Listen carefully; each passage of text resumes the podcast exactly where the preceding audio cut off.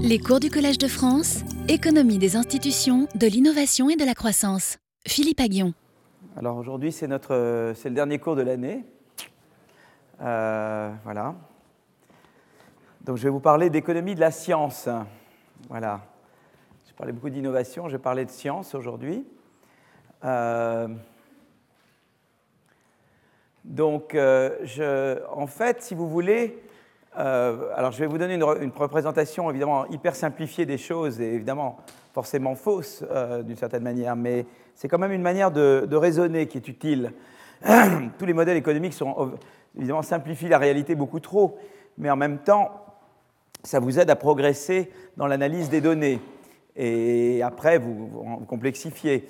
Mais en gros, disons, je vais parler un petit peu de. Je vais représenter le processus de recherche de manière linéaire, ce qui est tout de suite des gens qui vont se lever et dire mais c'est faux, on sait que c'est pas vrai, on sait que ça va dans tous les sens.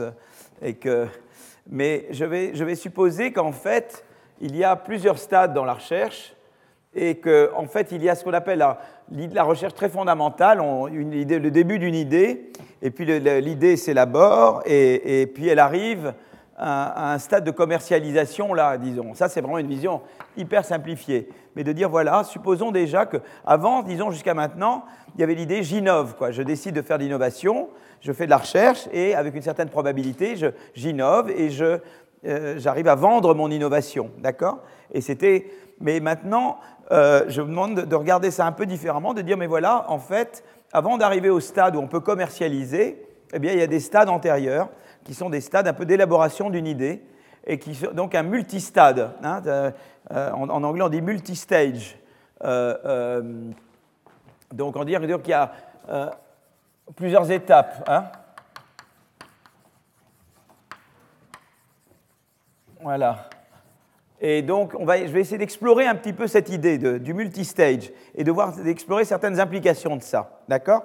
Et ça va me permettre de distinguer entre recherche fondamentale et recherche appliquée. D'accord? Et on va voir que les deux ne se financent pas de la même manière et ne se gouvernent pas de la même manière. Voilà. Et on va essayer de comprendre du coup le, voilà, le rôle des universités. Je terminerai en parlant un peu de politique de la recherche et politique de l'enseignement supérieur. Et voilà. Et donc là, ça arrive vers des choses plus concrètes euh, à la fin du cours. Donc je vais parler, toujours, je commence toujours avec un peu de théorie, et je vais parler de, de, liberté académique et du rôle de la liberté académique dans le processus d'innovation. D'accord? Donc je vais vous parler de ça. Euh, euh, D'abord, c'est intéressant de voir qu'on peut se demander si, comment, la, recherche est financée. Et alors, vous voyez, en haut, j'ai qui finance et en bas, c'est qui fait, qui effectue.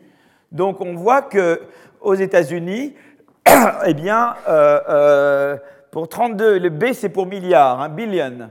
Et en gros, euh, le gros de, disons, de la R&D au total, c'est par l'industrie, financé par l'industrie. Vous voyez, ça c'est le grand aux États-Unis.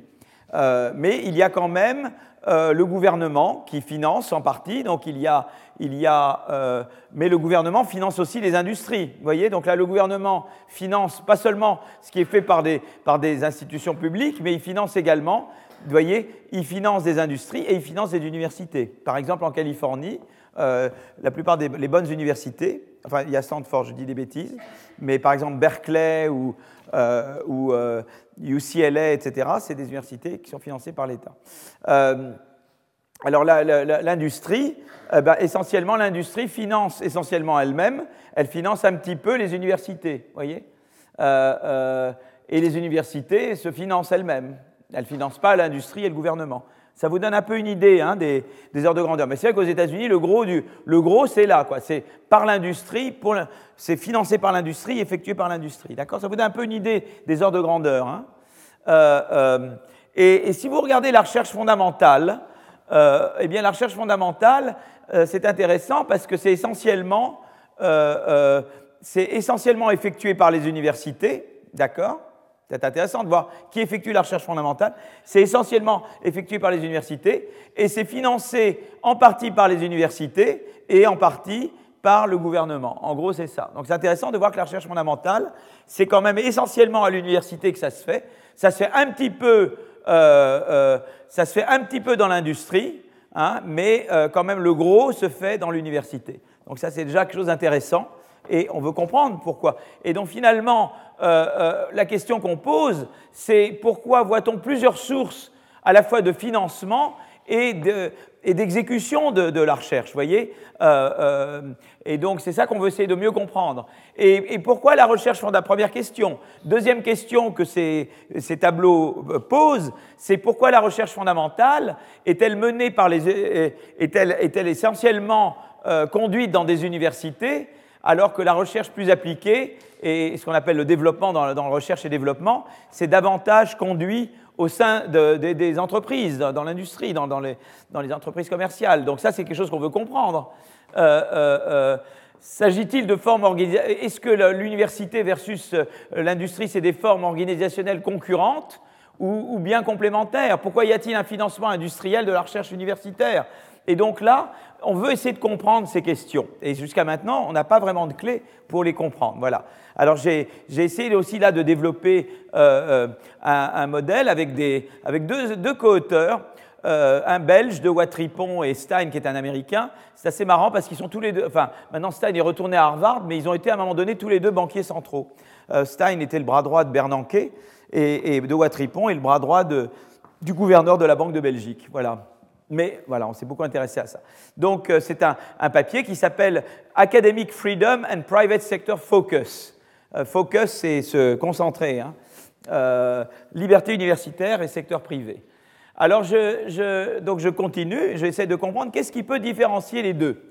Alors, évidemment, il y a un problème quand vous avez euh, plusieurs stades. Mettons qu'au lieu d'avoir quatre stades de recherche, mais mettons qu'on en ait deux. Hein. mettons qu'il y ait un stade recherche fondamentale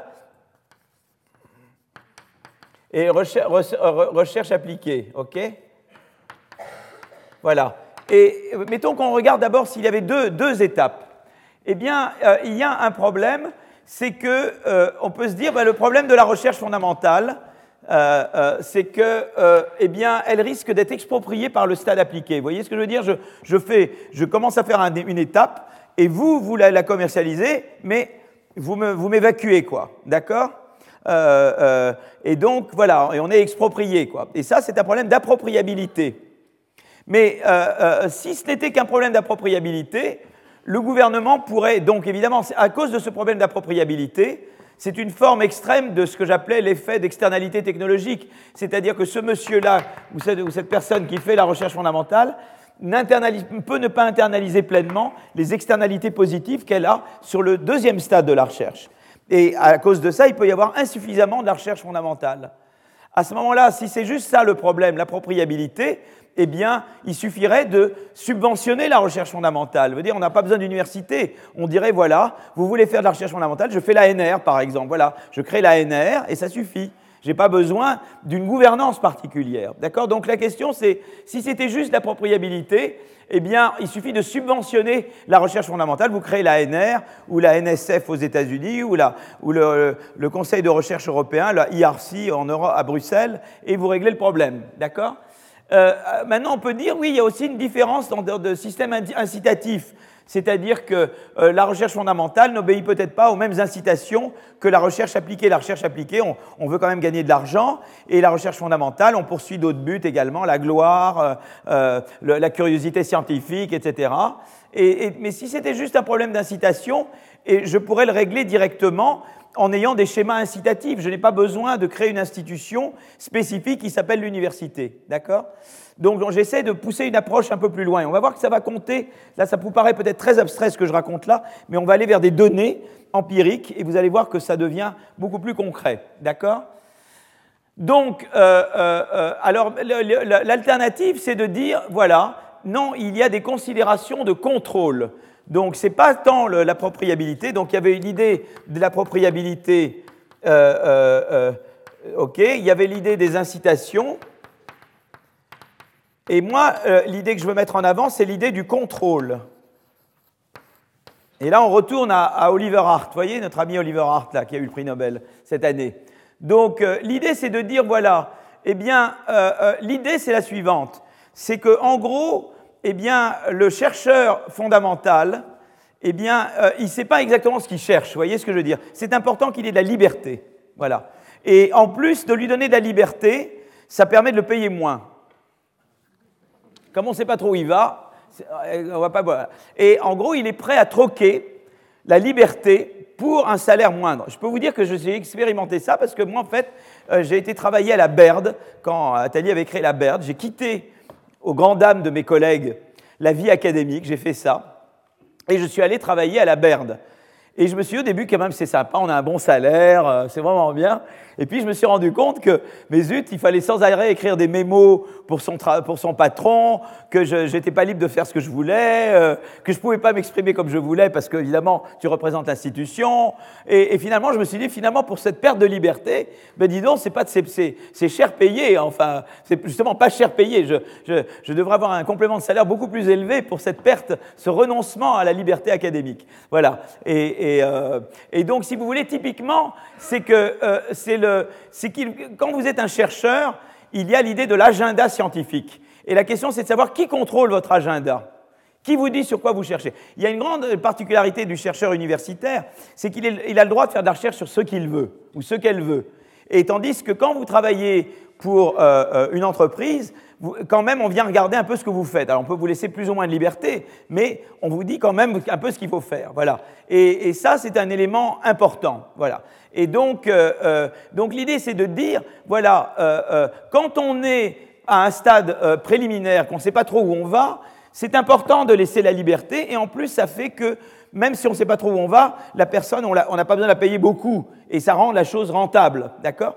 Mais à mesure que la ligne de recherche se rapproche de la commercialisation, et on va voir ça de manière très, très concrète dans un moment, à mesure qu'on se rapproche de la commercialisation, ça devient important de s'assurer que la personne est concentrée sur ce qu'elle fait. Vous voyez, je veux dire qu'elle ne va pas partir dans le décor, qu'elle ne va pas se mettre tout d'un coup à, faire de la recherche sur la vie des insectes. Vous voyez ce que je veux dire? Qu'elle va vraiment... Euh, euh, euh, et donc, on est, mais on est obligé de la payer davantage. Et en même temps aussi, il y aura moins d'ouverture. C'est-à-dire quand on est académique, ça je reviendrai là-dessus, il n'y a pas seulement la liberté, mais il y a, il y a openness. C'est-à-dire que vraiment une des caractéristiques, mais moi je vais beaucoup parler de freedom, academic freedom, mais également, il y a également openness, c'est-à-dire qu'une chose, une caractéristique quand vous êtes chercheur euh, à l'université, vous avez, vous avez la liberté et vous, avez, et vous avez le droit de parler à qui vous voulez. On ne vous empêche pas de parler. Voyez Quand vous êtes dans une entreprise, il faut faire très attention à qui vous parlez, à qui vous parlez pas, parce que vous trahissez des secrets. Voyez C'est comme être presque comme être président de la République. Enfin, pas de nos jours, maintenant on peut être open et dire tout ce qu'on veut, mais avant, disons, euh, voilà. Mais donc, mauvaise blague.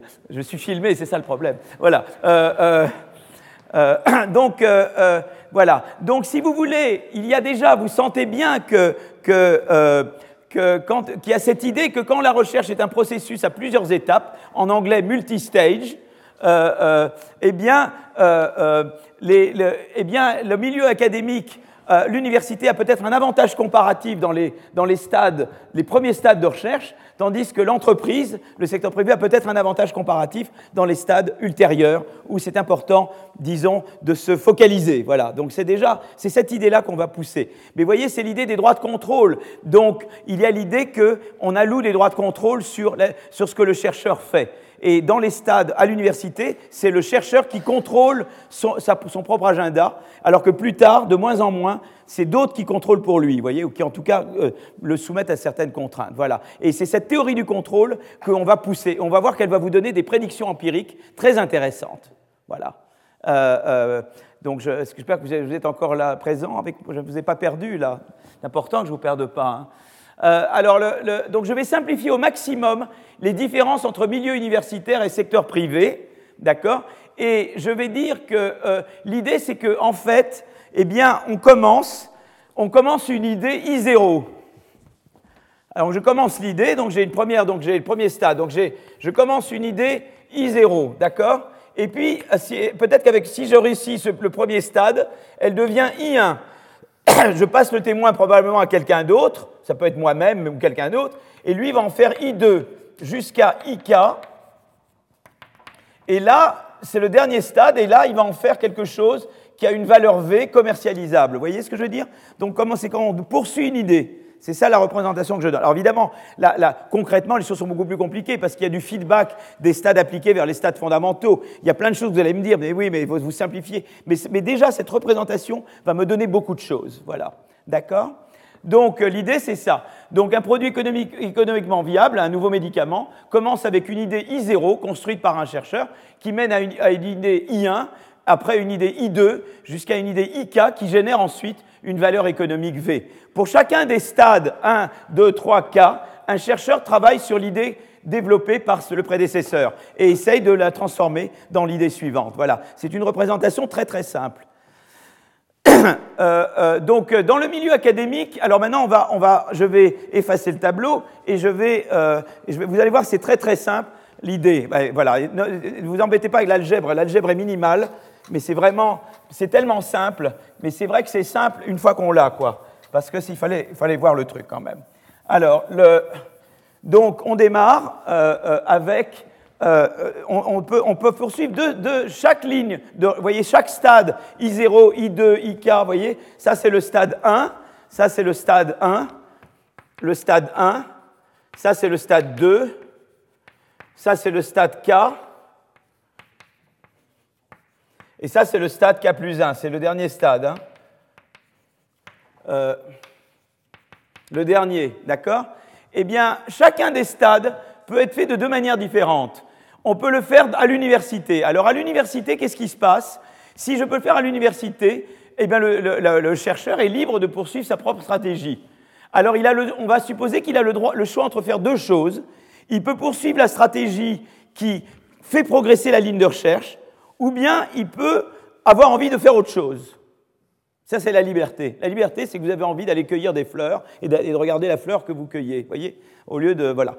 Donc, euh, euh, il a, donc la stratégie réaliste, elle a une probabilité p de succès. Donc, si vous la poursuivez, vous avez une probabilité p d'arriver au stade suivant. Je pars de i0, je poursuis la stratégie réaliste, j'ai une probabilité p d'arriver à i1, d'accord?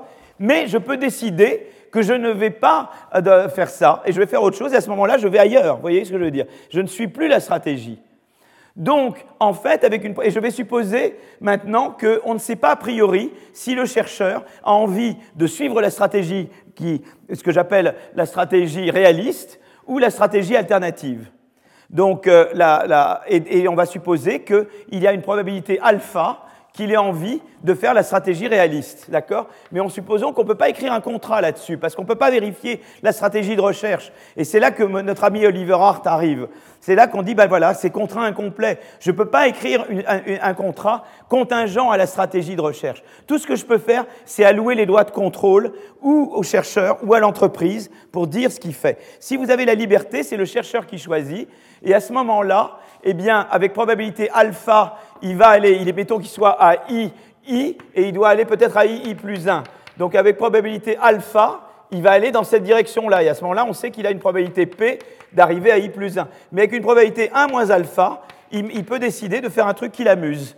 Voyez Et à ce moment-là, il ne va pas faire avancer l'idée. Donc si j'ai un chercheur qui est libre, ben, je sais que j'ai une probabilité alpha P qu'il va réussir. Vous voyez Alpha qu'il va poursuivre ce qu'il faut, et conditionnellement à poursuivre ce qu'il faut, P qu'il va réussir. Voyez?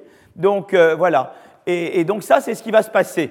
Donc en fait, ce que vous voulez, c'est que euh, c'est ça, c'est ce qui se passe dans l'académique. Dans l'académique, il a une probabilité alpha P, alpha P d'arriver de, I1 à I, à I plus 1. D'accord? Alors à ce moment-là, mais il coûte pas cher parce que vous pouvez l'employer à un salaire de réservation. Vous pouvez dire, voilà, je t'emploie au salaire qui te rendrait indifférent entre travailler pas travailler. Je l'emploie à un salaire faible. D'accord? Donc voilà, ça c'est le truc académique. Donc si c'est dans le académique, c'est comme ça. Si ça c'est la recherche académique. Donc recherche académique, on a moins de chances d'arriver au stade suivant, mais, euh, euh, euh, mais ça coûte pas cher. Maintenant, si on fait la recherche privée, si on fait la recherche dans le secteur privé, dans le secteur privé, alors à ce moment-là, ce qui va se passer, c'est que, eh bien, à ce moment-là, on peut obliger, vous voyez, les droits de contrôle appartiennent à l'entreprise, et l'entreprise peut vous obliger à ne pas suivre la, ligne alternative. Donc la probabilité de passer, ça sera P. Et, et, seulement, il faut compenser il faut compenser pour le fait que vous n'avez pas la liberté. Et je suppose que Z, c'est le plaisir que j'ai de poursuivre la, ligne alternative quand je choisis de, la poursuivre. Et donc vous devez payer R plus 1 moins alpha Z. 1 moins alpha, c'est la probabilité que vous préférez la ligne alternative. Et le Z, c'est le plaisir que vous auriez eu à la poursuivre. Donc si j'emploie dans le secteur privé, je dois compenser pour, disons, la, perte de plaisir espérée. Hein, du fait que, que la personne n'est pas libre. Donc vous voyez là, vous avez une probabilité plus grande d'arriver là, mais vous avez un salaire. Le salaire dans le secteur privé, eh bien, c'est R plus 1 moins alpha Z. Et voilà, et le trade-off, il est là, c'est-à-dire que là, vous avez une probabilité plus faible de passer au stade suivant, mais ça coûte moins cher, et dans l'autre, eh bien, vous avez euh, une probabilité plus grande, mais ça coûte plus cher, parce que vous, vous obligez le type, il ne peut pas faire ce qu'il veut. D'accord?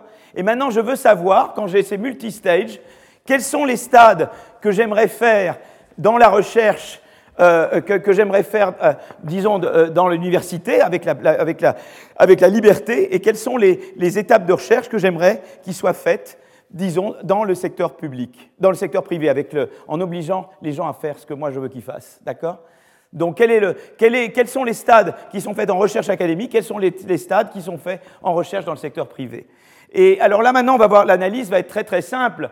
C'est que vous, vous regardez, eh bien, supposons que vous soyez euh, le raisonnement est très simple. Supposons que vous, soyez en IK, supposons que vous soyez là, d'accord, et vous vous demandez si je dois faire le dernier stade en privé ou en public.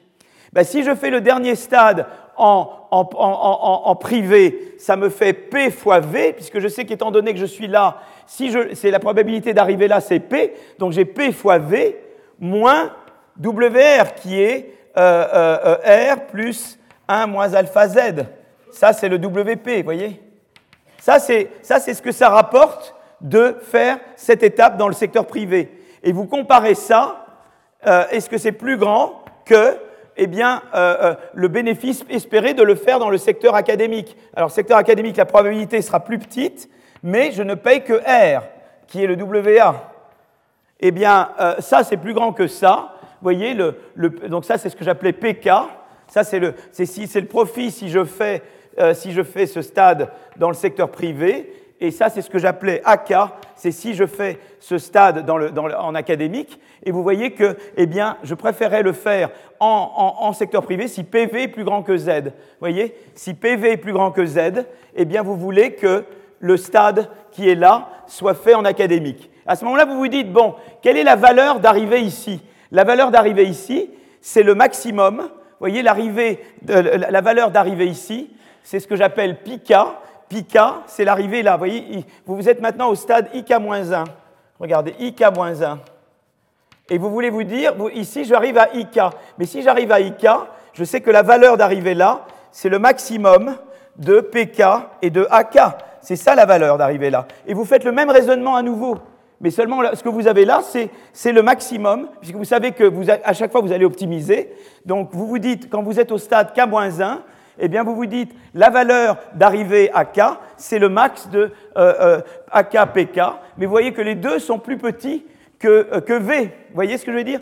Donc regardez, donc là je, le fais là parce que je l'ai mal, je mal, euh, je mal fait ici. Je fais les stades. Là j'ai IK-1, comme ça j'ai plus de place. Et là vous êtes ici maintenant, et vous vous dites est-ce que je vais faire ce stade-là en, académique ou en, privé. Mais vous dites, vous savez que la valeur d'arriver là, c'est le maximum des profits que vous pouvez faire à partir d'ici. Vous voyez ce que je veux dire? Et donc, vous vous dites, bah, c'est le même raisonnement que je vais faire. Je vais dire, eh bien, si je vais, cette, étape, je la fais dans le secteur privé, j'ai P fois le k qui est, qui est là, hein, mais qui est plus petit que V, évidemment. Ça, c'est plus petit que V j'ai P fois pika moins WP, et si je le fais dans l'académique, dans j'ai alpha P pika moins WA. Et à ce moment-là, vous allez refaire le même raisonnement, et vous direz, mais oui, P pika plus grand que Z, à ce moment-là, je le fais dans le privé. Mais vous voyez que c'est plus dur de satisfaire ça que de satisfaire euh, euh, le PV plus grand que Z, parce que le, le pika est plus petit que V. Vous comprenez? Vous discantez plus. Vous voyez? Plus, plus vous êtes vers l'avant, plus vous êtes là, plus, plus c'est aléatoire. Vous voyez, je veux dire, plus vous êtes loin du V. Vous voyez ce que je veux dire? Plus c'est du V qui n'est pas certain et où il faut retrancher des salaires. Vous voyez ce que je veux dire? Donc, plus vous allez aller vers la gauche, plus c'est coûteux d'obliger les gens à, ne pas faire ce qu'ils veulent. Vous comprenez? À un moment donné, ça va être optimal d'aller vers l'académique.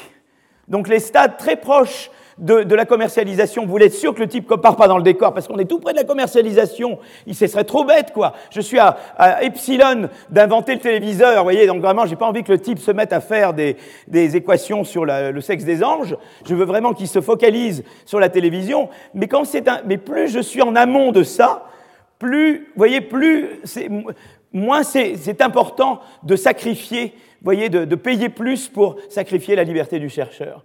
Et donc cette théorie, vous voyez, c'est très très simple ça. C'est un raisonnement très simple, mais ça vous dit qu'en fait, eh bien, vous, vous, vous, allez en avant, vous allez par là. Là, j'ai IT plus 1, je, je, vais à IT I, plus 1, II ici. Et, et, et, à mesure que je vais, ça devient de plus en plus dur de satisfaire la condition pour que ce soit dans le privé.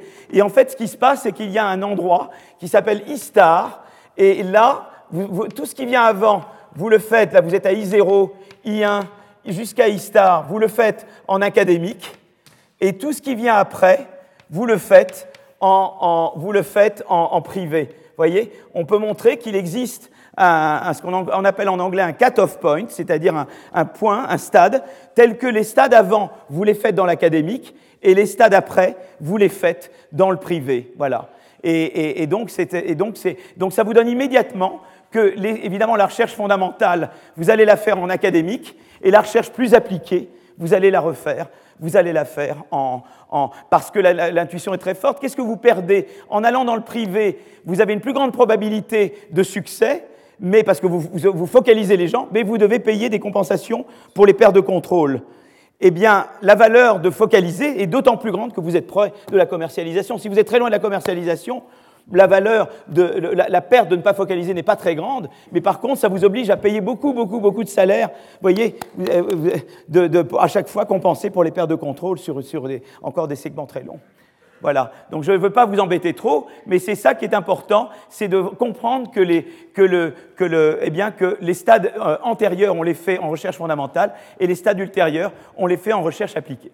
Alors je, je veux simplement euh, euh, dire, dire la chose suivante. Je vais vous donner, je vais vous donner une euh, euh, une, deux extensions très simples, et euh, je vous le dis en mots, et après, comme ça, on peut, je, je, peux faire de la. Je peux ensuite aller aux prédictions, parce que j'ai compris que là, j'étais un peu dur avec vous, je vous ai fait trop de maths, et, mais j'espère que vous avez compris l'intuition de, de, ce choix entre la recherche privée et la recherche académique. voilà, donc je vais simplement vous dire la chose suivante c'est qu'il euh, y a deux, extensions, deux remarques. Voilà, et ces remarques vont nous aider à faire de euh, l'analyse empirique. Après, je vous embête plus du tout avec de la formalisation. Euh, je vais juste prendre de la craie là. je veux juste faire deux remarques. donc la première remarque, c'est que en fait, souvent, ce qui se passe, c'est que quand je choisis, vous voyez, je suis là à i, i, et je passe à i, i plus 1. Donc si je fais la stratégie, la stratégie euh, euh, réaliste, pratique, on appelle ça practical strategy, la stratégie pratique. Euh, j'ai cette probabilité P, mais je peux décider de partir ailleurs. Mais partir ailleurs, je vous ai dit, c'était comme faire de la recherche inutile. Mais en fait, des fois, c'est pas de la recherche inutile, c'est de la recherche qui crée de nouvelles lignes. Vous voyez ce que je veux dire? Typiquement, ce que vous faites quand vous allez ailleurs, c'est que vous, vous initiez une nouvelle ligne de recherche qui peut-être sera commencée en académique, mais qui peut-être ensuite sera commercialisable elle-même. C'est ça que vous faites voyez? Donc, qu'est-ce que ça dit, ça? Ça dit que maintenant, eh bien, euh, euh, et évidemment, quand vous allez, plus vous allez euh, vers le privé, moins vous avez de chances de démarrer de nouvelles lignes. Vous comprenez ça? Si vous faites la recherche en académique, vous avez plus de chances de diversité. Si vous faites la recherche privée, appropriable et, et focused, eh bien, vous aurez certainement, vous irez plus vite pour poursuivre la ligne courante, mais vous avez moins de chances d'avoir de, la diversité, vous voyez ce que je veux dire, de générer des, nouvelles lignes. Vous comprenez? Donc vous avez tout de suite cette idée que si vous faites une, transition trop rapide vers la recherche appliquée, eh bien ça va vous réduire la diversité de ce que vous faites. D'accord? Parce que vous n'aurez plus la possibilité de faire ces branchements où vous pouvez démarrer des nouvelles lignes. D'accord? Et, euh, euh, euh, et, donc, ça veut dire que si je réduis la propriabilité, si je donne plus d'ouverture, eh bien, je, laisse la possibilité, vous voyez, si je, euh, euh, plus je réduis la propriabilité ou j'ouvre l'ouverture, je laisse la, possibilité de plus de diversité dans les lignes de recherche. Vous voyez, ça c'est une, une, idée importante. Donc la prédiction, c'est qu'une fois que la propriété d'une idée passe dans le secteur privé, elle ne produit pas autant d'idées utiles pour la prochaine génération qu'elle aurait produit dans le milieu académique. C'est-à-dire qu'on aura plus de chances d'avancer dans la même idée, mais on aura moins de chances de produire de nouvelles idées. Voilà, ça c'est une chose importante, d'accord? Donc c'est la diversité, vous voyez, de ce qu'on produit. Ça, c'est la première remarque. C'est sur la diversité. D'accord? La recherche fondamentale, ça aide à la diversité. Voilà. La recherche fondamentale, un, la recherche fondamentale, tout ce qui encourage la recherche fondamentale produit de la diversité. Ça vous donne de la diversité des lignes de recherche. Diversité des lignes de recherche. Voilà. D'accord? Ça, c'est très important. Voilà, ça, c'est la première idée. Et la deuxième idée que je veux parler, c'est openness, c'est l'ouverture, c'est openness euh, euh, euh, dans la recherche fondamentale. Voilà, ça c'est très important. Et ça, je veux simplement vous l'expliquer. ça, c'est une idée importante. c'est que dans la recherche fondamentale, eh bien, il y a une caractéristique importante qui est que, eh bien, on peut communiquer. Parce que, par exemple, typiquement, ce qui va se passer, c'est que, regardez, dans les processus de recherche, moi, il se peut que j'aille de I0 à I1. D'accord? Mais il se peut peut-être que je préfère le truc alternatif. Mais maintenant, il se peut que, je, avec le truc alternatif, je démarre un truc nouveau. Et il se peut qu'à I1, euh, eh bien, j'ai plus envie de continuer sur cette ligne. J'aimerais continuer sur la ligne alternative de Monsieur I1. Vous comprenez? Il se peut que, par exemple, j'ai Simon et moi. Simon, hello, euh, Simon, voilà. C'est ce que j'ai perdu un peu euh, François Xavier là. Oui. Euh, donc Simon, euh, euh, il se peut que Simon démarre sur une idée et moi sur une autre en parallèle. Mais aucun de nous ne voulons poursuivre l'idée que nous avons démarrée. Eh bien, on ne veut pas, ou peut-être on ne peut pas eh bien, euh, à ce moment-là, l'ouverture, c'est-à-dire l'accès libre, c'est très important parce qu'il se peut que Simon veuille continuer sur la ligne que moi j'avais commencé et que moi je veuille continuer sur la ligne qu'il avait commencé. Et ça rend aussi beaucoup plus facile, de toute manière générale, euh, euh, à Monsieur I1 de comprendre ce qu'a fait Monsieur I0, vous voyez ce que je veux dire, et de continuer. Vous voyez, ça, ça vous réduit le coût à l'accès d'une idée et la liberté de continuer sur autre chose où on se sent plus à l'aise. Et souvent, les gens s'échangent des idées. Moi, j'ai commencé, j'ai des fois démarré des lignes de recherche qui ont été poursuivies par quelqu'un et j'ai repris ensuite ce qu'il avait fait. Et, là, d'un coup, ça m'a inspiré, j'ai pu reprendre. Peut-être que moi, de moi-même, je n'aurais pas pu poursuivre cette idée. J'ai pu la poursuivre quand quelqu'un d'autre l'avait démarré. Ça, c'est ce que la openness permet. Comme la, la recherche privée euh, réduit la openness, elle ne permet pas de faire ça. Mais ça aussi, ça aide à la diversité des idées. Ça veut dire qu'il y a beaucoup plus de chances qu'il y ait beaucoup d'idées qui soient non seulement démarrées, mais également poursuivies et menées à leur terme. Vous voyez ce que je veux dire? Donc, euh, en fait, d'abord, la recherche fondamentale, c'est qu'il y a, une, diversité des lignes de recherche démarrées, et en même temps, la openness dans la recherche fondamentale, c'est qu'il y a une diversité des lignes de recherche poursuivies et menées à leur terme. Et donc, si vous voulez, c'est ça qui est très intéressant, c'est que en fait, euh, euh, euh, le, fait qu'il y ait à la fois la, liberté et la openness, ça contribue à une plus grande diversité des lignes poursuivies. D'accord? La, liberté vous permet d'en démarrer davantage et la openness vous permet d'en poursuivre davantage et d'en mener davantage à leur terme. Et c'est cette combinaison qui, qui implique, qui explique que la recherche fondamentale donne la diversité. Vous voyez, c'est très important. Voilà, ce que je, ça c'est ce que je voulais expliquer un petit peu, voilà, un peu la théorie, voilà. C'est euh, euh des idées qui paraissent simples et, qui sont simples en fait à l'arrivée. Mais vous voyez que c'est beaucoup plus que la propriabilité et les incitations, c'est vraiment qui contrôle l'agenda de recherche. Alors je voulais juste dire une troisième remarque. Une troisième remarque, c'est que là, euh, il y a des, des, des, firmes hybrides. Donc euh, troisième remarque, c'est les, les entreprises hybrides, les firmes hybrides. Alors, qu'est-ce que j'avais dire par là? C'est que ici, j'ai supposé que ou bien vous, faisiez la recherche entièrement avec la liberté totale, ou que vous faisiez la recherche sans liberté du tout. Mais vous savez que Google, par exemple, autorise, ou Amazon, je sais plus, ou les deux, je ne sais plus lequel, autorise leurs chercheurs à, en partie, faire avoir de la liberté. Et donc, c'est hybride. Et en fait, on peut montrer que si on autorise des structures hybrides, eh bien, c'est optimal que les, les lignes tout au début soient complètement universitaires, les lignes au milieu soient. donc vous auriez une, partition en 3 au lieu d'une partition en 2. Tout au début, c'est l'université, c'est disons ce que j'appelle euh, total freedom and, openness. Euh, ici, c'est totalement privé. Et là, au milieu, c'est hybride. C'est-à-dire les stades, euh, par exemple, vous avez Google qui, qui permet à ses, à chercheurs eh bien, de passer un, certain temps à, pour eux-mêmes et puis un certain temps pour la, boîte. Quoi. Et donc, on peut rationaliser aussi les structures de contrôle hybrides. Voilà. Donc, je voulais simplement vous donner un peu cette, euh, cette, euh, cette typologie. Voilà, vous avez été d'un courage extraordinaire. Euh, je ne, voilà, je vais, c'est tout ce qu'il y aura comme maths hein, maintenant. Il y a plus, je passe maintenant à, une, un schéma. je ne sais, j'ai aucune idée. Il faut que je regarde maintenant l'heure parce que l'heure ne marche pas aujourd'hui sur la montre et il est 35. Donc maintenant, je passe à la, à la deuxième. Euh, je passe maintenant à la deuxième. Vous avez été d'un courage, d'une patience avec moi. Je vous suis infiniment reconnaissant.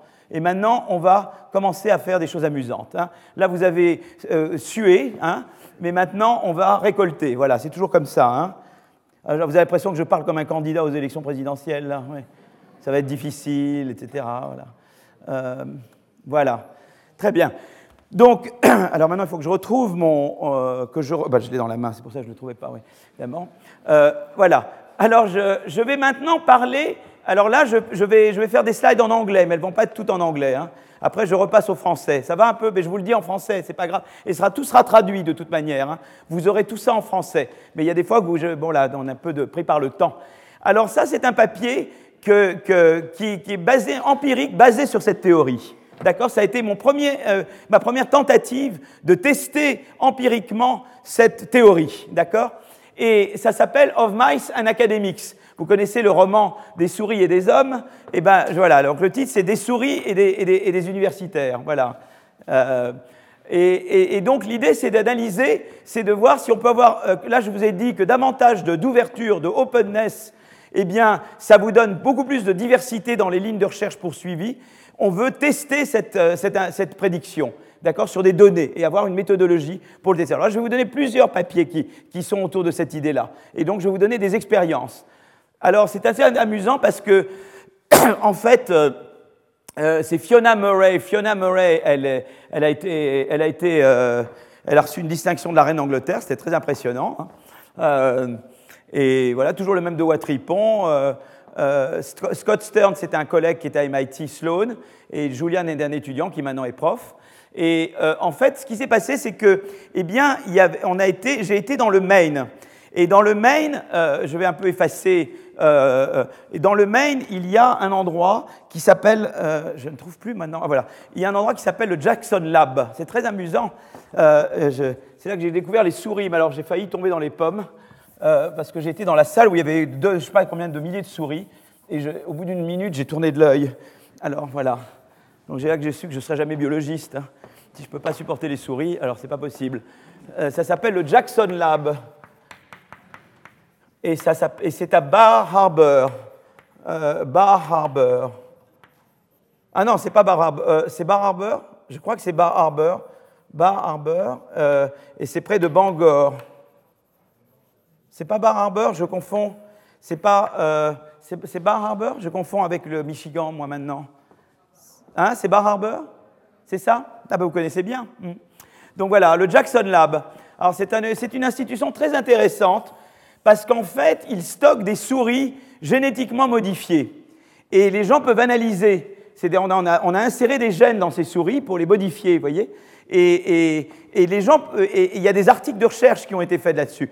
Et si vous avez accès euh, aux souris et, aux papiers écrits sur ces souris, ou vous pouvez faire des papiers avec ces souris, ça vous permet de faire plein de recherches à partir de ça. Et, le, fait est que l'accès était restreint. Euh, c'était Dupont qui, euh, qui s'appropriait ces souris. Et à un moment donné, on a obligé Dupont à rendre l'accès libre. Et c'est ça l'expérience naturelle qu'on explore pour tester l'idée que openness, ça vous donne de la diversité. Voilà. Donc on a exploré cette expérience naturelle. Alors, donc, la question générale, c'est toujours celle dont j'ai parlé ici. Est-ce qu'on a besoin des universitaires? La réponse, évidemment, oui, évidemment. Hein. Le but, c'est d'expliquer que je suis très important, très utile à la société. Euh, qu'est-ce qui distingue la recherche académique de la recherche industrielle? Donc là, on a un petit peu parlé.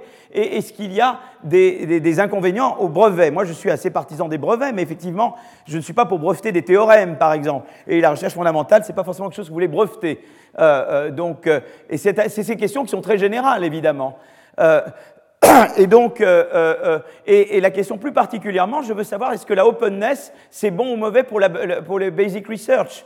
Vous pourriez dire, vous pourriez dire la, la openness, vous voyez, si par exemple j'avais l'idée de la propriabilité, vous voyez, on va y arriver, mais si j'avais juste l'idée de la propriabilité, je me dirais openness, c'est pas bon, parce que ça, c'est la recherche fondamentale, et ça, c'est la recherche appliquée eh bien, s'il y avait trop de openness, peut-être que ce type-là se ferait exproprier par ce type-là, et du coup, ce type-là aurait moins d'incitation à démarrer des nouvelles lignes. Vous voyez ce que je veux dire? Donc, il peut peut-être y avoir une vue qui serait de dire davantage de openness, c'est mauvais pour la diversité, c'est mauvais pour la recherche. C'est une vision qu'on, si on était, euh, euh, euh, si on croyait, on avait une vision du monde à, travers la vision de appropriability, qui était la vision que Ken Arrow avait, et Ken Arrow est quelqu'un que j'admire énormément, mais et, Nelson ou d'autres, eh bien, si on avait cette vision-là uniquement, on dirait, eh bien, quand je, si, je, si je mets plus de openness, je décourage la recherche en fait, et je réduis la diversité. Et on va voir que c'est faux. Et on va voir que l'approche contrôle, elle, elle rend compte. Voyez Toujours, il y a l'idée qu'il y a plusieurs approches. Elles ont chacune des implications. Vous pouvez aller les tester. Et ensuite, vous décidez si c'est l'une ou si c'est l'autre. Voyez D'accord?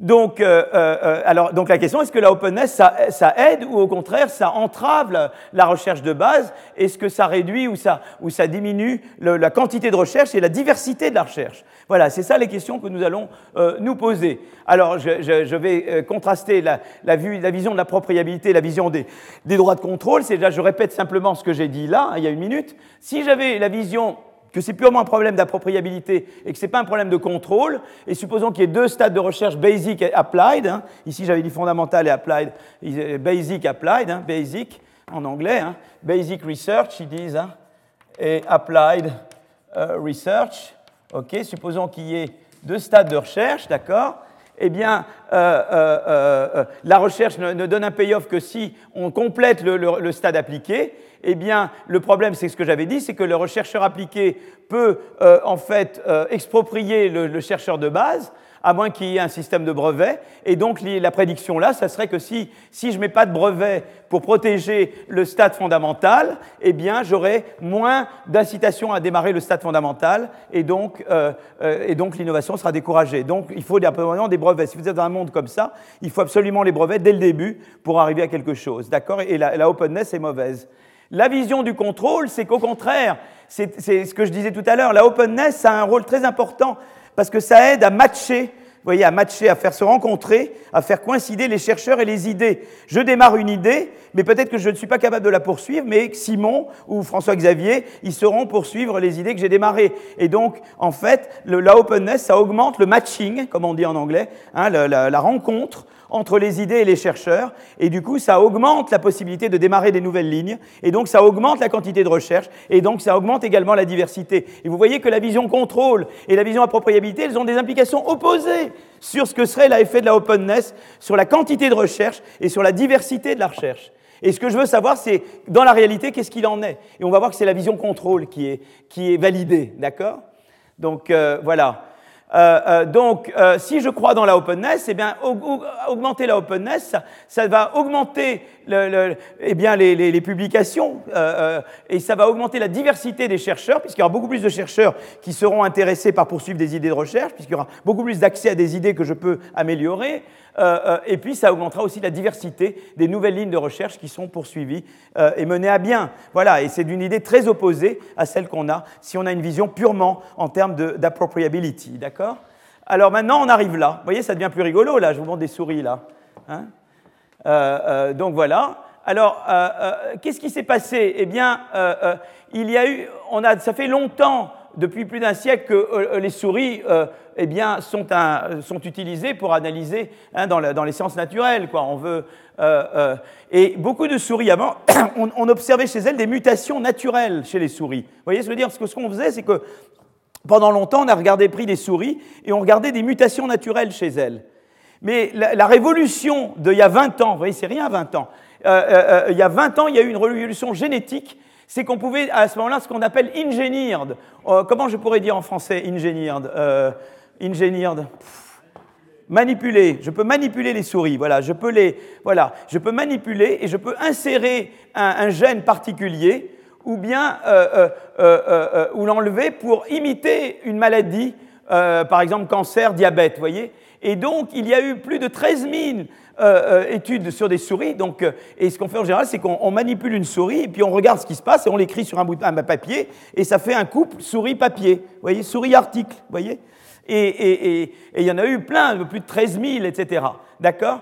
Et, Mais évidemment, pour pouvoir faire ça, après, il faut pouvoir accéder donc le problème, c'est d'accéder à ces souris papier. Et puis l'autre chose aussi, il y a deux choses dans la openness c'est que y a des, vous pouvez être restreint dans l'accès simplement. Il peut y avoir simplement Dupont qui dit pas question d'accéder même à la souris. Vous allez ni voir le papier ni la souris, quoi. Voilà. Donc vous pouvez rien faire. Mais l'autre chose, c'est de dire vous pouvez y accéder, vous pouvez faire de la recherche, mais au moment où vous voudrez vous commercialiser, on va à ce moment-là venir vous embêter. Vous voyez ce que je veux dire? C'est-à-dire, il se peut que oui, il se peut que non. Donc on vous autorise à, faire de la recherche, mais maintenant, quand vous voudrez gagner de l'argent, alors là, on revient et on dit, oh, oh, oh, euh, euh, on va renégocier tout ça. D'accord? Et on va voir qu'il y a les deux cas, en fait. Euh, il y a des souris qui étaient même, on ne pouvait même pas accéder, et tout d'un coup on a pu accéder. Et puis il y avait des souris où on pouvait accéder, mais il n'y avait pas une vraie liberté de poursuivre la recherche et de la commercialiser comme on voulait. Voilà. Et, là, il y a les deux types. Il y a la Oncomouse. Donc la Oncomouse, c'était celle où on pouvait faire de la recherche mais on ne pouvait pas commercialiser librement la recherche euh, euh, corollaire de, celle qui avait donné lieu, euh, de celle qui avait été mise dans, le, truc initial.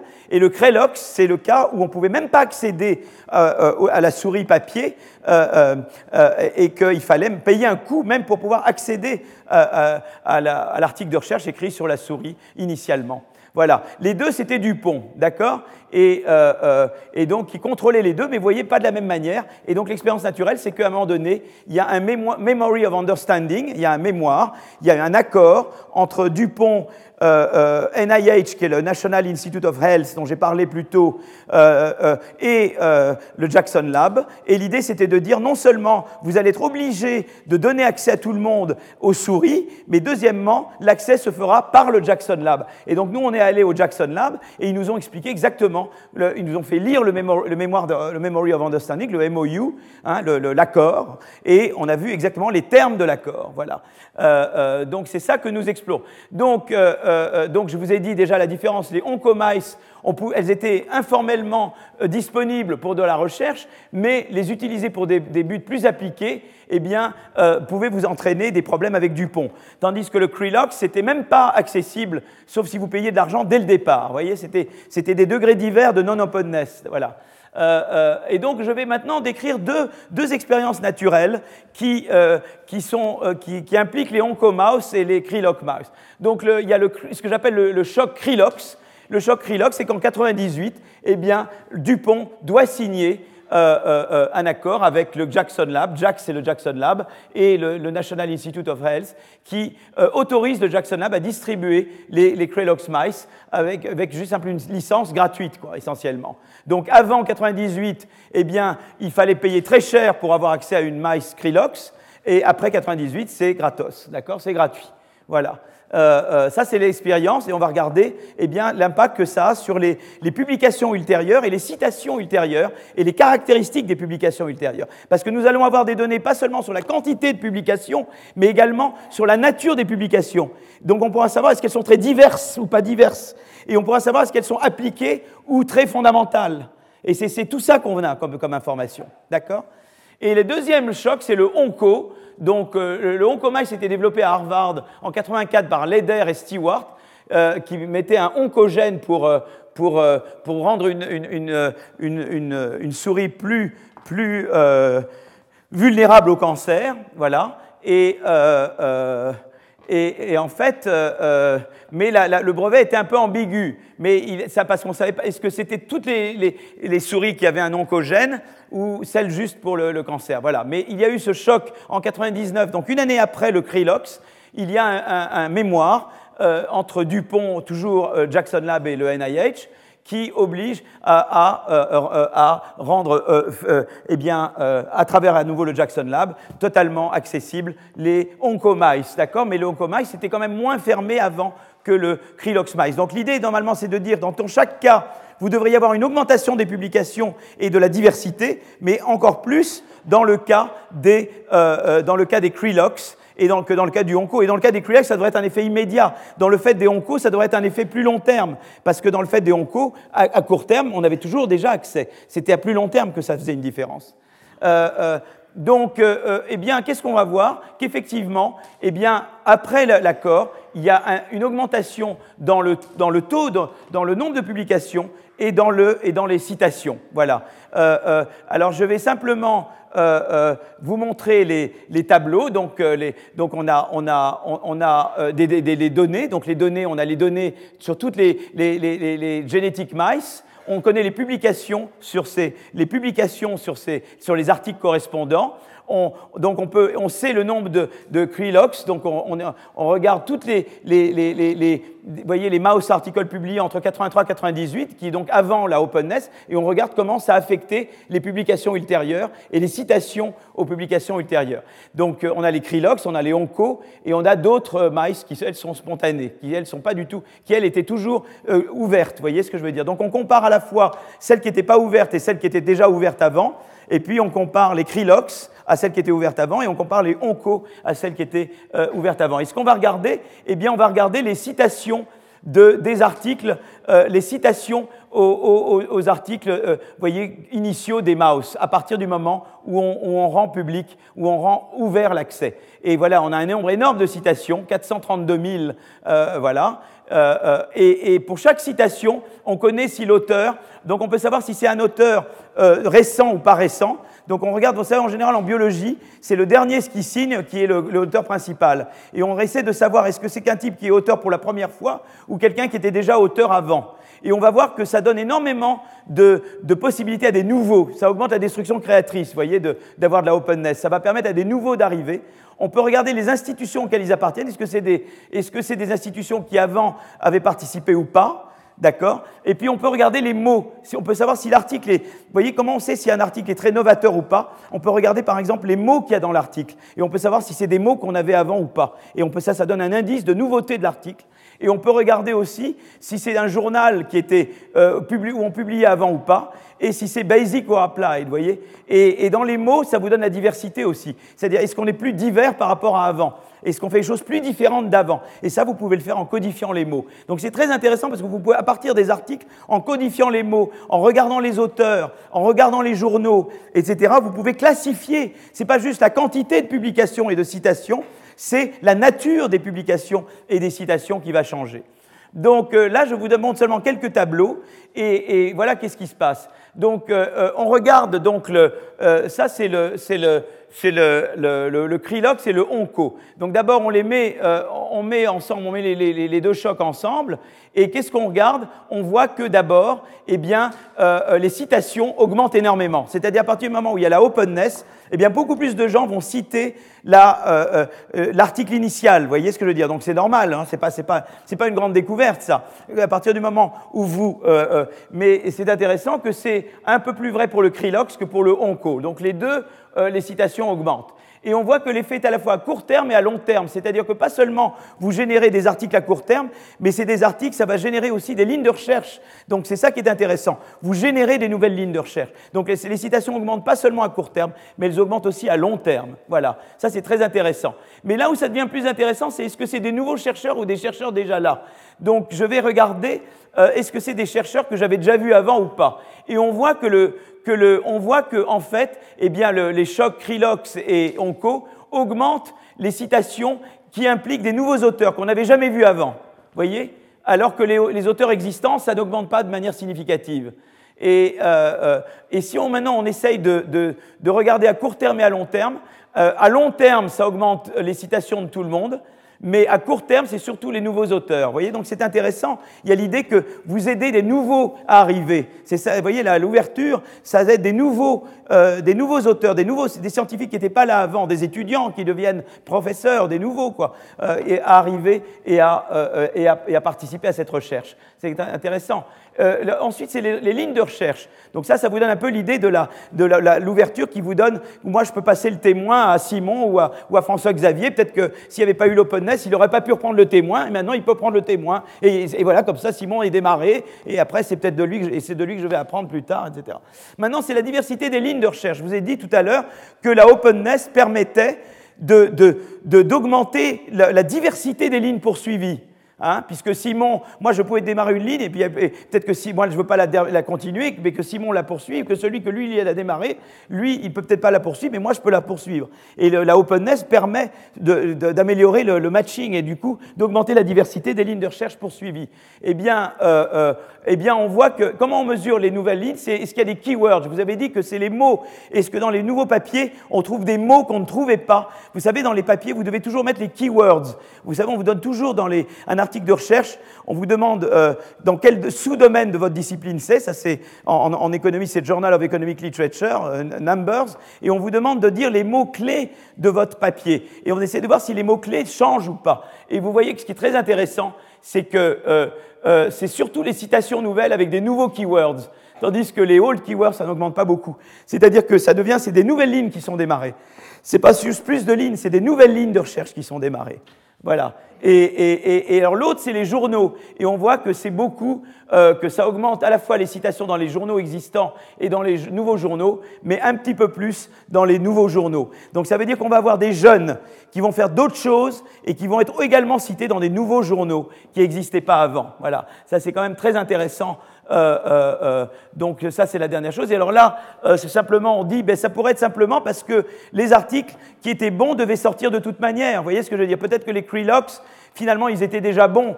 Ils, seraient venus de toute façon, quelque part. Et donc, on contrôle pour le trend.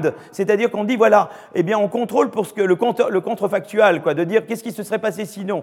Et on voit que, en prenant en compte le contrefactual, on voit quand même un effet du choc. C'est-à-dire que le choc fait vraiment une différence. C'est pas seulement de la sélection. C'est pas simplement qu'on sélectionne les articles qui devaient de toute manière bien faire. C'est que le choc lui-même permet euh, une plus grande, une diversité et nombre de lignes de recherche. Voilà. Et donc, ça, c'est le, ça, c'est euh, la conclusion, c'est que, eh bien, une, euh, quand, vous faites, quand vous avez un choc d'ouverture, un openness shock, que ce soit le, eh bien, vous allez augmenter la quantité de recherche qui est faite, le nombre de publications, mais également la diversité des publications et la nouveauté, la novelty des, publications et des auteurs. Voilà. Et euh, alors il y a une, chose intéressante pour le Krilox versus Onco, c'est que Onco les fait plus à long terme euh, euh, alors que le Krilox, l'effet est également plus à court terme, ce qui est normal puisque le Krilox, c'est déjà l'accès était barré dès le début. mais on rend passible et l'accès et la commercialisation. L'onco, il y avait l'accès au début, mais c'était la commercialisation qui était incertaine et qui était rendue certaine par le, par le choc. Et on voit exactement que ça va dans la direction que l'on que l'on donne quoi voilà. Et c'est intéressant ça parce que souvent moi j'étais souvent pour les brevets. Je vous ai beaucoup embêté avec les brevets pendant ce cours mais vous voyez qu'il y a des limites aux brevets. Et vous voyez que dans les, les pour les, les stades très fondamentaux de la recherche c'est pas toujours une bonne idée de tout breveter parce que à ce moment-là vous donnez vous obligez à faire des marchandages incessants vous voyez euh, euh, entre les chercheurs dans les stades initiaux de la recherche et les chercheurs dans les stades plus avancés de la ligne de recherche. Et donc vous ralentissez le rythme de la recherche et vous réduisez la diversité de la recherche. Voilà, c'est donc euh, euh, voilà ce que je voulais un petit peu dire dans le voilà pour vous dire un peu recherche fondamentale, recherche appliquée. Est-ce que vous il est quelle heure maintenant? Il est 58. On se donne 5 minutes et on reprend. J'ai pitié de vous, je vais finir avant, je ferai des trucs en moins que ce que je pensais faire, parce que là, je vous ai vraiment euh, fait travailler dur sur la théorie, là, aujourd'hui, je m'en veux beaucoup. Et Oh non, non, non, si, si, non, non, je m'en veux. Je n'aime pas. Mais, mais là, j'étais un peu obligé un peu vous expliquer un peu comment, voilà, la ligne de raisonnement. Mais euh, voilà. Donc, je démarre là. Alors, je vais parler du génome, en fait. Et c'est une, mon étudiante, enfin, euh, à, MIT. Euh, elle est maintenant au MIT prof, mais elle était à Harvard étudiante quand elle a fait sa thèse sur le génome. Et elle a repris un peu les mêmes idées, mais elle, avait, elle pouvait faire mieux encore que nous elle va, beaucoup mieux que ce qu'on a fait là sur les mice Et, donc je vais vous montrer, vous voyez, donc, et voilà, donc c'est le génome humain. Donc je vais un petit peu raconter sur le génome humain, voilà. eh bien, les, droits de, les, droits de, propriété intellectuelle donc, visent à promouvoir la RD. L'axe traditionnel, c'est le rôle de la propriété intellectuelle dans l'incitation à la RD, les rentes de l'innovation.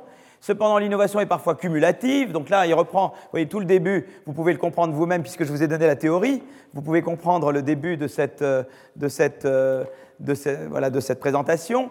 Donc quand elle présente, elle, elle, parle à des gens qui n'ont pas vu la théorie que vous avez vue. Hein, D'accord Donc vous êtes mieux armé que le, lecteur moyen de, euh, cet article. Euh, elle, vous explique que d'abord le, le, rôle de la propriété intellectuelle dans l'incitation à la R&D, hein, mais l'innovation est cumulative et le développement de produits résultant de plusieurs étapes d'intervention. Les plusieurs étapes, c'est I1, I0, I1, I2, IK. D'accord Question, la propriété intellectuelle, euh est-ce qu'elle entrave la R&D ou pas? Alors bon, et donc là, vous avez déjà des réponses. Vous savez, ben, ça, peut, ça peut être un problème si c'est trop tôt. Si vous mettez de la propriété intellectuelle trop tôt, vous, on a déjà vu que ça peut réduire le volume et la diversité des lignes de recherche. Donc elle, elle va tester la même idée. Elle va essayer de tester cette idée-là. C'est pas tellement openness, c'est de savoir simplement la, la, la propriabilité, quoi. Hein. Enfin, c'est lié à openness. La openness réduit la, la propriability. Hein. Donc elle regarde, elle regarde euh, euh, si vous voulez, le, rôle de la propriété intellectuelle sur le génome humain. Voilà. Donc, euh, et l'idée, l'exemple est le suivant. Donc, donc, elle, elle dit, voilà, il y a, supposons qu'il y ait une firme qui est la firme Celera. c'est pas comme chez nous, hein, C-E-L-E-R-A, détient la, la, propriété intellectuelle sur le gène humain. Et supposons que Pfizer découvre un test de dépistage d'une maladie basée sur le gène de scélérat. La propriété intellectuelle possédée par scélérat découragera-t-elle Est-ce que ça va décourager Pfizer, Pfizer à développer ce test dans un, dans un, environnement contractuel parfait, non, parce qu'il se mettrait d'accord. Si ça augmente la taille du gâteau, eh bien, il pourrait partager la taille du gâteau. Et il pourrait avoir un gâteau plus grand et avoir un accord, et il négocierait une licence de partage, de telle sorte que la recherche cumulative ne soit pas entravée. Seulement voilà, euh, nous sommes en contrat incomplet, hein, donc je reviens toujours à, mes contrats incomplets, qui font que, eh il y a des coûts de transaction euh, euh, qui entraînent la rupture des négociations sur les licences. Et donc, voilà. Et, donc, elle regarde à nouveau dans le même cadre que nous. Et en fait, Heidi, son modèle théorique, enfin, elle n'en a pas elle, vraiment. Le modèle qu'elle mentionne, c'est quand même beaucoup le modèle dont je vous ai parlé tout à l'heure. Euh, euh, donc c'est pour ça que je l'ai mentionné au début. Euh, et, elle, dit voilà, voilà, moi je vais regarder la chose suivante. Il y, a, il y avait ce qu'on appelle le Human Genome Project, qui est un projet public, c'est ça, hein, c'est un projet public le Human Genome.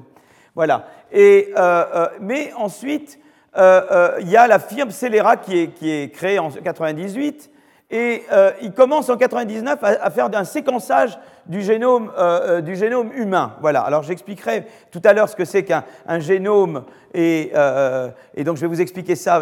En gros, c'est que Celera eh bien, développe quelque chose qui, où elle a les droits de propriété. Alors elle, publie les, résultats de ses recherches. Alors il y a du séquençage qui est fait également par le HGP, évidemment mais euh, euh, euh, et il reséquence des gènes avec des, des, droits de propriété scélérat. Mais alors évidemment, si je reséquence des choses scélérat, je dois payer de l'argent à scélérat, c'est ça le problème. Je peux faire mon séquençage moi-même, mais si j'utilise du séquençage scélérat, avant le, mémorandum, je dois payer de l'argent à Scélérat, c'est comme Dupont. Mais là, c'est l'idée, c'est que c'est on voit vraiment la dynamique. Si vous voyez, moi tout à l'heure, il y avait l'article de recherche des souris et je regardais les articles qui citaient les articles de recherche. Là, on voit vraiment le séquençage. Et donc l'idée, c'est que si j'utilise un séquençage Scélérat, je dois payer Scélérat, quoi. Donc j'ai moins de chances de poursuivre sur un séquençage scélérat. Par contre, tu compares à des séquençages qui étaient démarrés par euh, HGP euh, euh, sans scélérat. Ceux-là, tu peux les poursuivre librement. Et donc, ils font la comparaison. C'est-à-dire que ce qu'ils vont dire, eh bien, ce qu'elle va faire, c'est qu'elle va dire, voilà, il y a deux types de lignes. Il y en a une qui est démarrée par HGP, le séquençage scélérat n'intervient pas. Et donc, ça, tu es toujours libre, toujours tout est gratuit. Et puis, il y en a une autre où ça commence HGP, mais scélérat intervient. Et pour continuer sur la, base de scélérat, il faut payer scélérat, un droit d'entrée. C'est comme les droits de douane, vous voyez.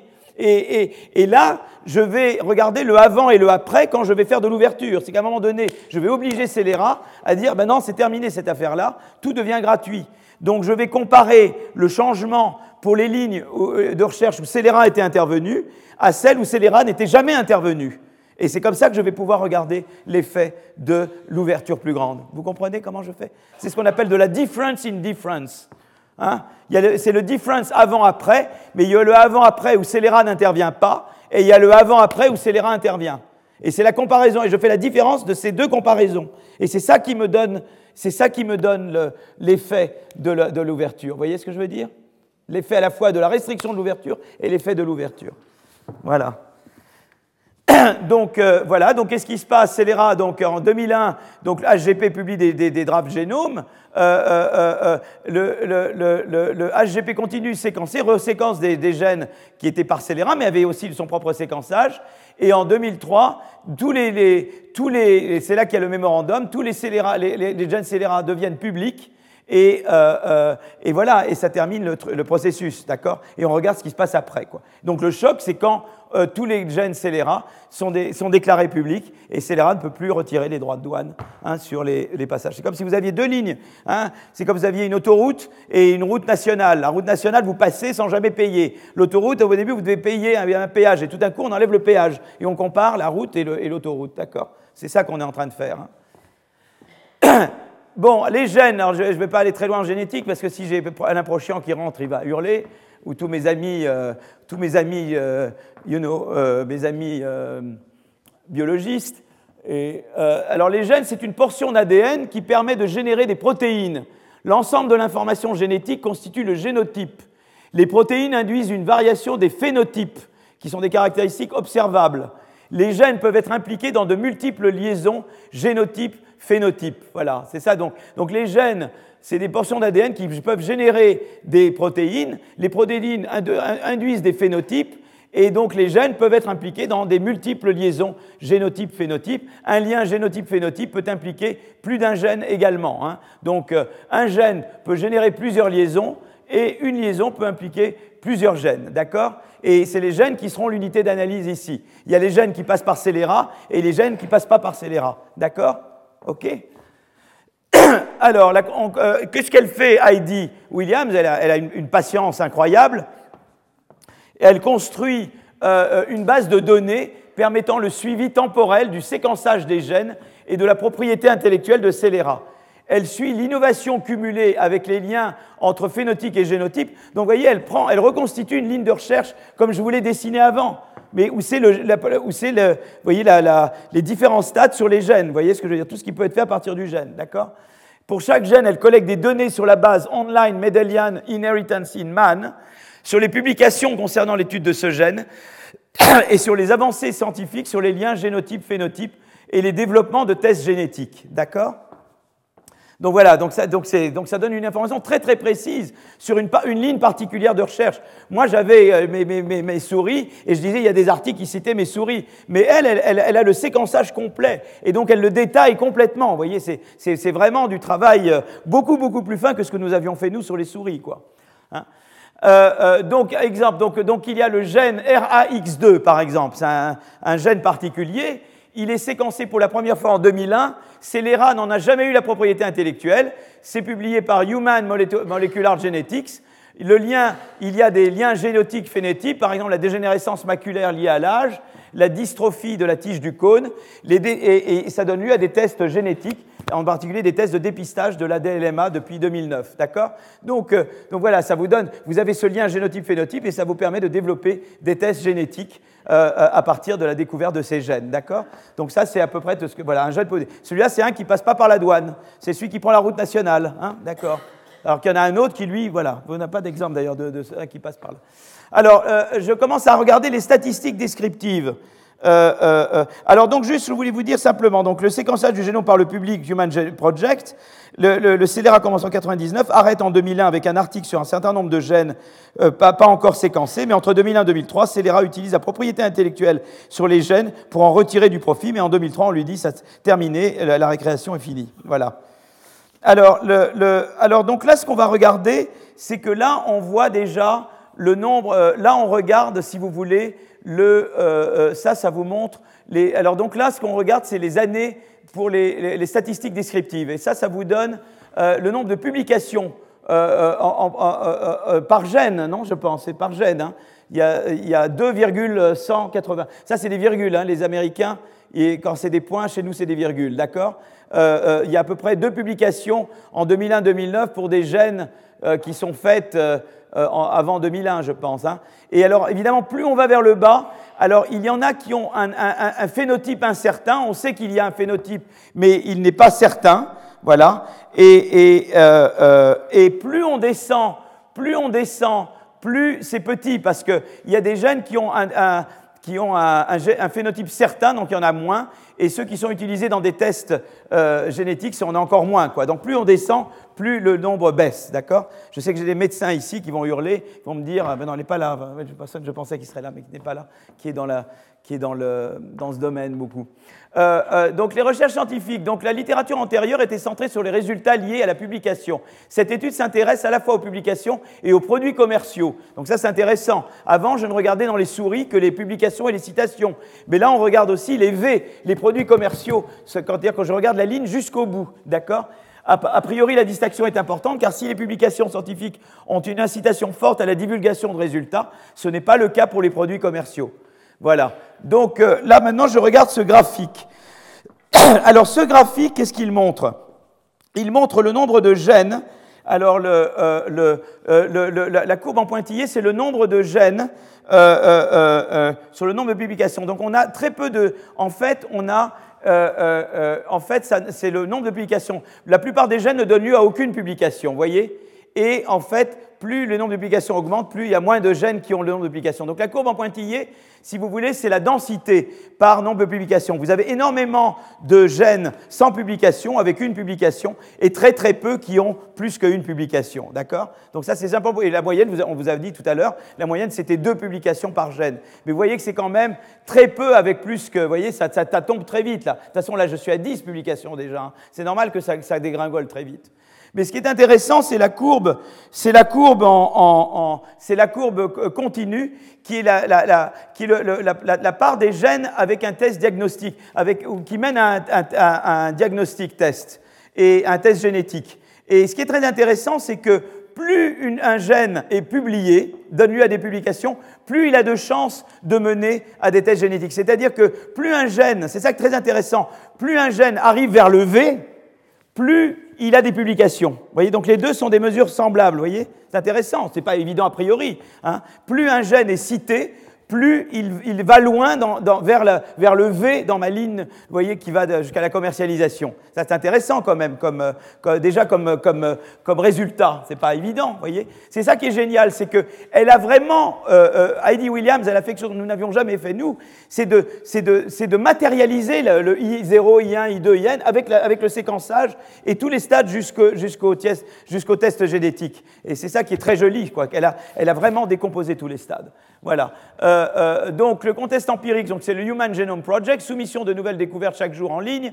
Scélérat, eux, ils ont des droits d'auteur, des droits contractuels, accès aux données gratuits pour les universitaires, aucune restriction de publication, mais les restrictions sont à la redistribution des données pour les entreprises. Discrimination par les puits, c'est un peu comme le Oncomouse que j'avais tout à l'heure. Hein. C'est-à-dire pour les chercheurs, pas de restriction, mais dès que tu veux, euh, dès que tu veux aller dans le business, là on, te, là, on vient et on t'embête. Hein. Voilà, donc c'était un peu, peu ça. Mais la, la propriété intellectuelle de Scélérat est supprimée quand les gènes sont séquencés par HGP, ce qui intervient en 2003.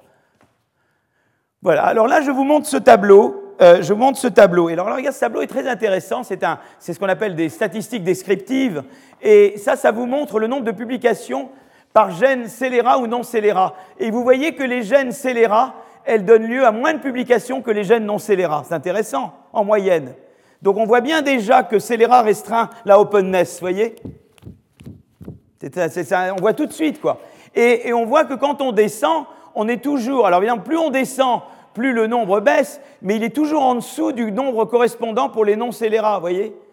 Et ça, c'est ça qui est intéressant. Donc, euh, que ce soit publication, que ce soit euh, euh, publication, le, fait entre certaines phénotypes ou, ou certaines phénotypes poursuivies, hein, ou poursuivies jusqu'au test, on voit que non seulement le nombre de publications baisse, mais, le fait de poursuivre à des stades ultérieurs est baissé quand on est euh, scélérat par rapport à non scélérat. C'est que non scélérat, non seulement ça réduit le nombre de publications, mais ça réduit le, fait de passer à une idée. Vous voyez, il y avait dans l'idée d'openness, vous vous souvenez, j'avais davantage de, publications, j'avais davantage de diversité, mais j'avais aussi une facilité plus grande de passer d'un stade au stade euh, ultérieur, parce que je pouvais plus facilement m'approprier l'idée, le stade antérieur. Et vous avez ces deux effets dans ce tableau. Donc c'est très joli, rien que ce tableau est très très sympa, parce qu'il vous donne exactement les deux effets de openness. C'est pas seulement que moi je peux voir ce que le type a fait avant moi, et je peux continuer son idée, mais c'est que aussi, moi, je peux travailler sur le truc de Simon et Simon peut travailler sur mon truc. Les deux, les deux, euh, les deux effets sont là. Voilà. Euh, donc, euh, alors là, c'est une équation de régression. C'est qu'on regarde la outcome, ça va être publication ou citation ou poursuivre un test. C'est ça que j'appelle outcome. Et j'ai une demi scélérat ou pas scélérat. Et évidemment, et je vais voir ce qui se passe quand je, quand je fais, j'ouvre avant et après 2001, évidemment. Euh, euh, donc, ce qu'on voit déjà, c'est qu'évidemment, eh bien, publication scélérat. Donc là, j'avais juste une, euh, une, statistique descriptive, et là maintenant, je vois simplement que scélérat, ça réduit, ça réduit, eh bien, publication, quoi. Voilà. Euh, euh, donc là, je contrôle pour plus d'effets fixes que là, mais quel que soit le nombre d'effets fixes pour lesquels je contrôle, euh, j'ai toujours que scélérat, eh bien, les gènes dont la propriété intellectuelle est passée par scélérat ont 0,88 publications de moins entre 2001 et 2009, soit une baisse de l'ordre de 40%. D'ailleurs que dès que vous passez par l'autoroute à péage, eh bien, il y a moins de gens qui, passent que par la route nationale sans péage. D'accord? C'est tout ce que je vous dis là. Là, je ne regarde pas l'effet d'enlever scélérat, je regarde l'effet de scélérat. D'accord? Euh, le, deuxième, c'est qui passe au stade de phénotype incertain. Et on voit que là, à nouveau, les gènes dont la propriété intellectuelle a été possédée par scélérat ont 16 points de pourcentage de chance de moins d'avoir un lien phénotype connu, mais incertain, soit une baisse de l'ordre de 35%. Euh, euh, ensuite, je regarde le certain. Eh bien, pareil, euh, les gènes dont la propriété intellectuelle ont été possédés par scélérat ont 2,7 pourcentage de chances de moins d'avoir un lien phénotype connu et certain, sauf que quand je contrôle pour plus d'effets fixes, là, dans ce cas, ça devient moins significatif. Donc ça sera intéressant à comprendre pourquoi. Ça, voilà. Mais, euh, mais c'est voilà. Donc, donc c'est pas seulement que j'ai moins de publications, mais c'est que j'ai moins de chances d'arriver au stade de euh, phénotype. Voyez, de passer du gène de la génétique au phénotype, de passer au phénotype. Voilà. Euh, et utilisation dans les tests, c'est pareil là. Les gènes dont la propriété intellectuelle a été possédée par scélérat ont 2,3 points de pourcentage de chance en moins d'être utilisés dans un test de dépistage, soit une baisse de l'ordre de 30, euh, non, ont 2,3% de, euh, de chance, et donc ça fait une baisse de l'ordre de 38% et donc c'est quand même considérable. C'est-à-dire que là, c'est le V quelque part, c'est d'arriver jusqu'au bout, quoi. Et euh, d'arriver au dépistage, eh bien, vous voyez qu'au stade dépistage, là, ça réduit également beaucoup les chances quand c'est passé par euh, scélérat. Voilà, ça c'est quand même, euh, voilà. Alors maintenant, on regarde au cours du temps.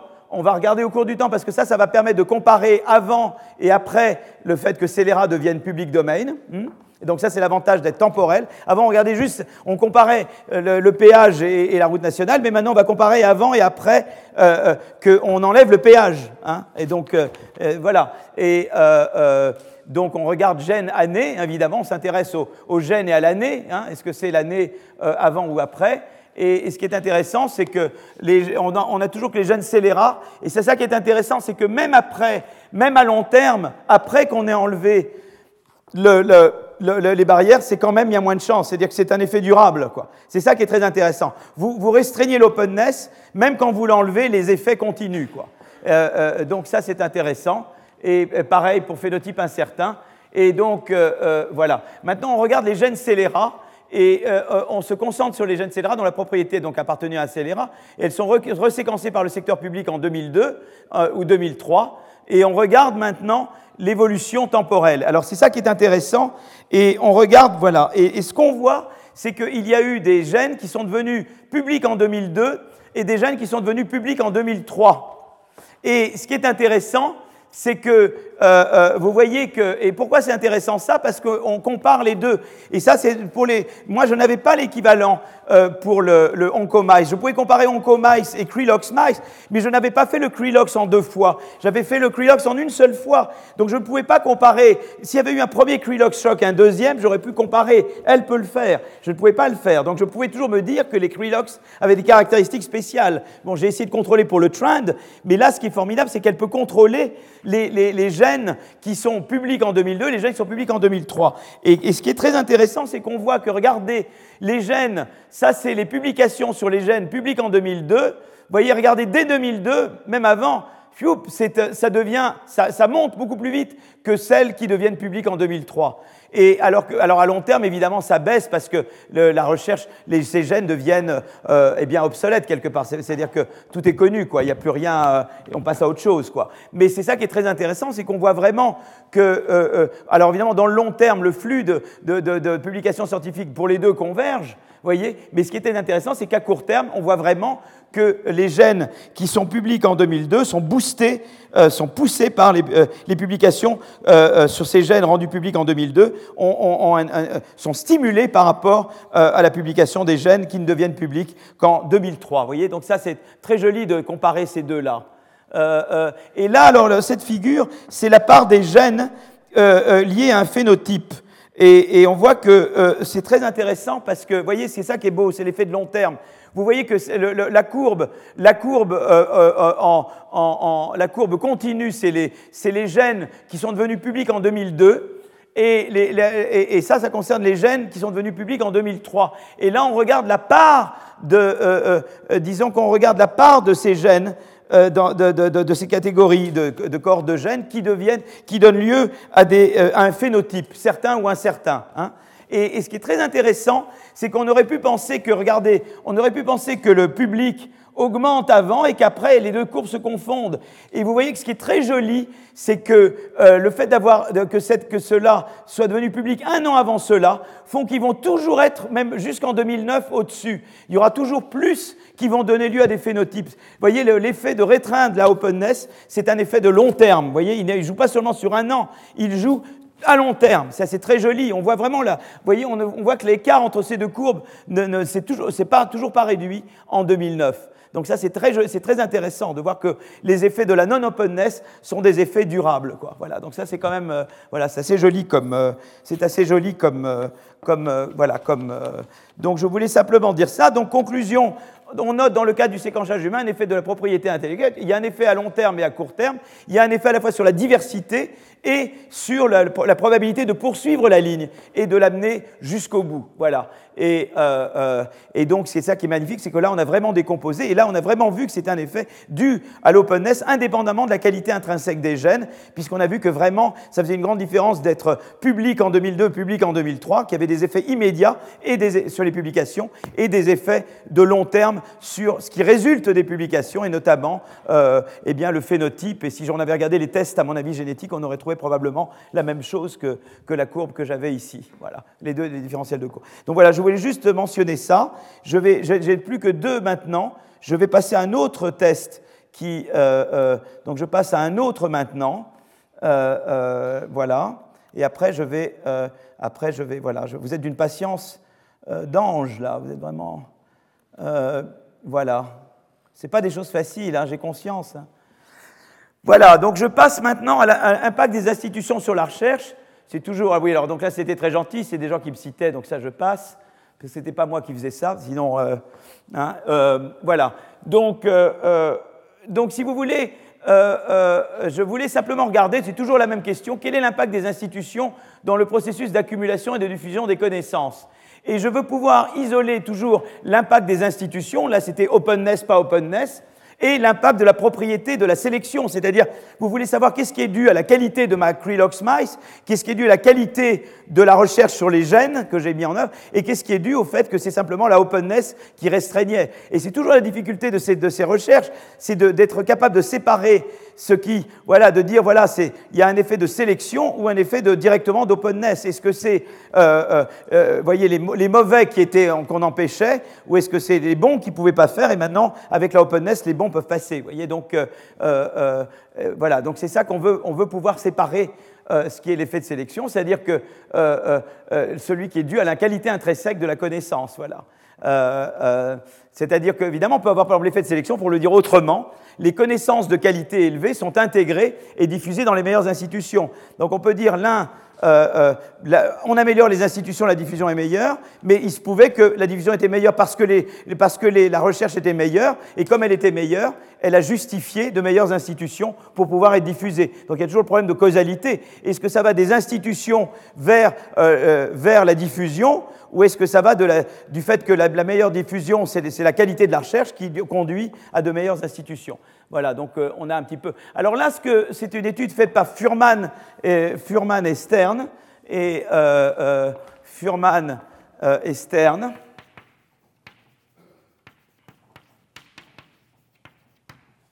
Dans l'American Economic Review. Et alors, eux, ce qu'ils regardent, c'est. eux, ce qu'ils regardent, en fait, c'est.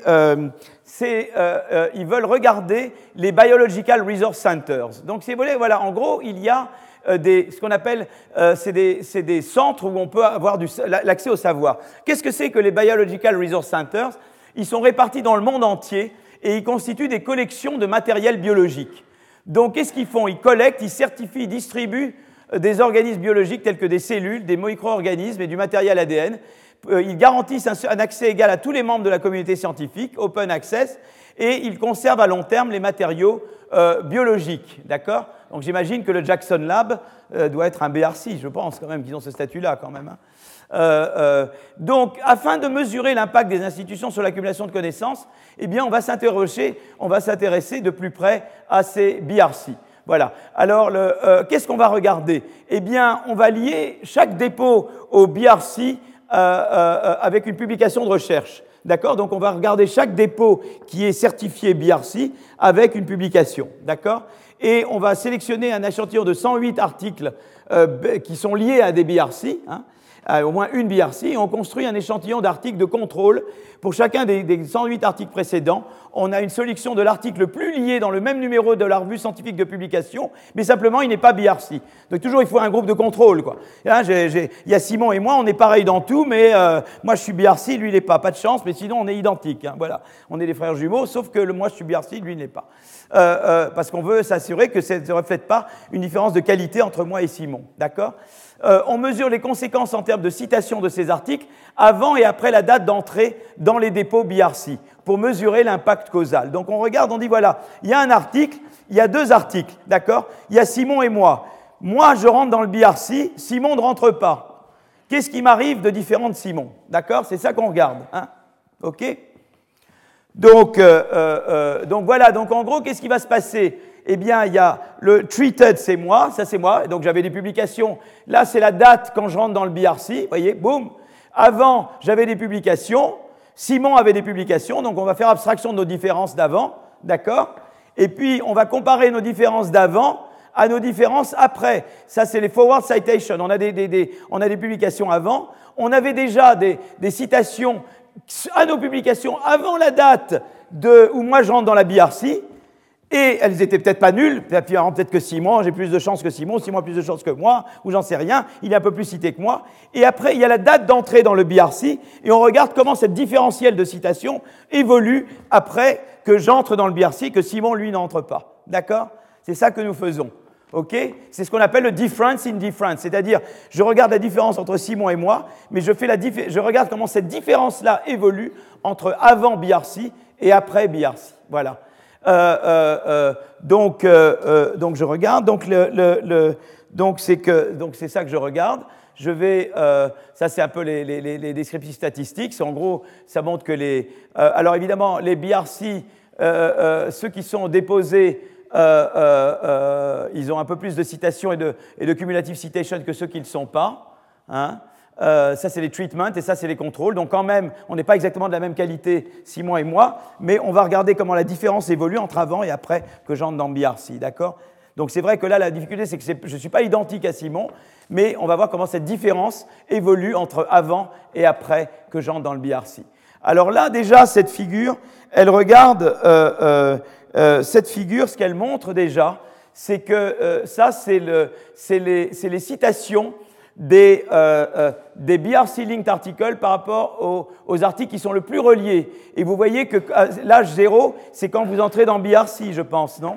C'est ça, hein? Et c'est le, le, le différentiel de, citation. Donc on, pense qu'on est au, au, même truc, donc non, on l'est pas, mais on fait comme si on était au même truc, et on voit comment le différentiel évolue. Donc je normalise le différentiel à zéro, et je vois comment ce différentiel évolue. Et vous voyez qu'il évolue évidemment que quelqu'un qui rentre au BRC, il va avoir beaucoup plus de publicité que celui qui n'entre pas dans le BRC.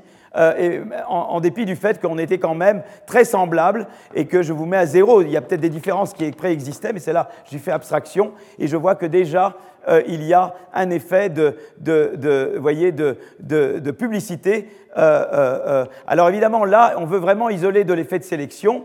Et c'est ça qui est un peu compliqué, parce que là, je montre juste, euh, euh, euh voyez, euh, est-ce que c'est simplement parce que je suis rentré dans le BRC Parce qu'il y a quand même un truc, c'est que vous avez vu que les BRC étaient un peu plus cités au départ que les pas BRC. Est-ce que c'est le fait que c'est le BRC qui m'a permis, moi, de me faire de la pub Ou c'est parce que j'étais quand même un peu meilleur que Simon que je vais quand même faire mieux? Et c'est ça que je veux, je veux pouvoir distinguer. Vous comprenez?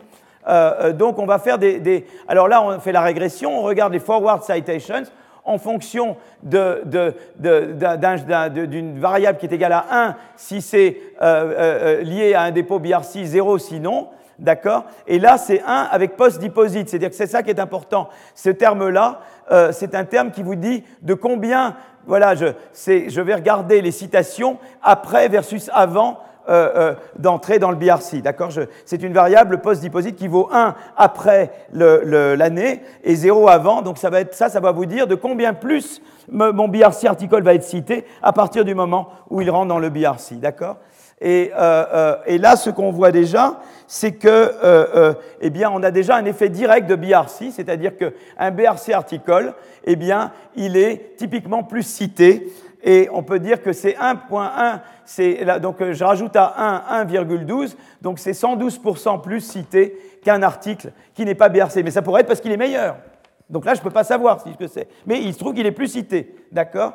Et euh, euh, seulement, ce qu'on voit aussi, c'est que post-déposit, le différentiel augmente. Il augmente de 71%. Vous voyez Donc là, on voit déjà qu'on on voit un, un boost de 70% du BRC Linked Article euh, après, euh, euh, après, voyez, après qu'il y ait le, choc d'ouverture. Donc il y avait une différence, mais il, y a, se peut que ça soit quand même dû au fait que j'étais quand même meilleur et que voilà quoi, on finit par savoir que je suis meilleur, voilà. Et, et, et donc on veut savoir est-ce que c'est vraiment vraiment le choc. Bon, il y a quand même une présomption assez forte que le choc joue un rôle, mais il faut aller plus loin.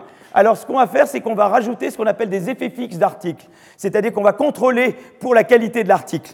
Donc on va inclure des effets fixes d'articles et on va montrer que malgré qu'on inclut les effets fixes d'articles, eh bien l'effet demeure robuste. Si c'était vraiment dû au fait que j'étais meilleur que Simon, eh bien tout ça serait absorbé par cet effet fixe de, cet article euh, fixe. Et on voit que même quand j'ai, contrôlé pour cet effet fixe, je vois que j'ai 1,148, euh, euh, donc 1,25 à peu près.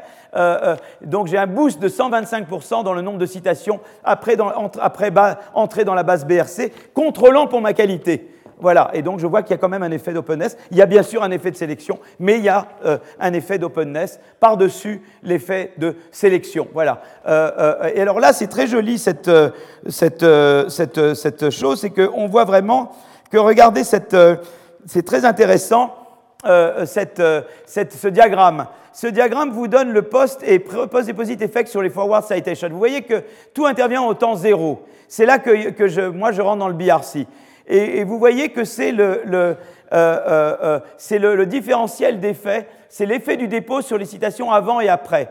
Donc évidemment, avant, il n'y a pas d'effet, hein, et c'est après. Vous voyez, donc dans le, ce qui est en pointillé, c'est l'intervalle de confiance. Et, ça, c'est la vraie courbe. Mais c'est l'intervalle de confiance, c'est les, les, deux courbes en pointillé qui le délimitent. Et on voit que 0, là, là, il y a un typo, ça devrait être 0% ici. Là, il y a un typo. Euh, qui est même dans l'article publié dans l'AER, ce qui veut dire que l'éditeur d'AER n'a pas fait son travail, le publisher, il n'a pas regardé qu'il a mal corrigé, c'était 0% là. Je vais lui dire à Scott, hein.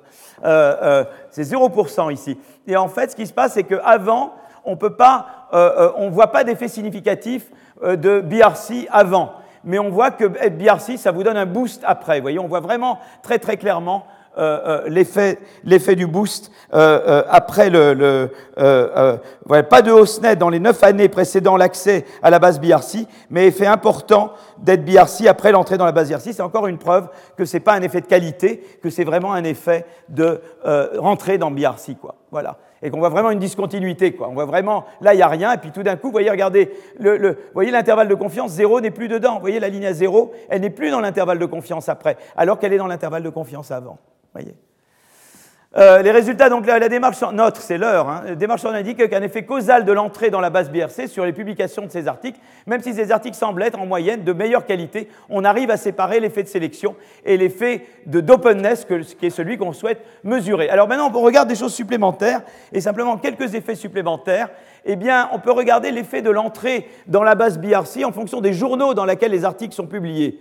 Et euh, on imagine que l'impact sera plus important pour des articles publiés dans des revues scientifiques moins reconnues. Parce que si quelqu'un est reconnu déjà, BRC, ça si vous êtes publié dans les meilleurs journaux, eh bien, être dans BRC, ça ne vous fait pas beaucoup de pub. Si vous êtes déjà une grande star, bah, ça ne fait pas une grande différence, voyez. Ça fait une différence que vous êtes dans un truc moyen et tout d'un coup vous êtes BRC et tout le monde parle de vous. C'est comme le prix Goncourt. Il y a des gens, ils sont tous très connus, mais moi je connais rien. Et moi il y a des gens que je découvre avec le prix Goncourt, quoi, voilà. Euh, mais peut-être que si c'est Bob Dylan qui a eu le prix Nobel de littérature, euh, j'ai pas besoin du prix, on lui donnerait le prix Goncourt demain, ça fait aucune différence, quoi. Hein. Voilà. De toute façon, il n'irait pas le chercher comme il ne va pas chercher le prix Nobel.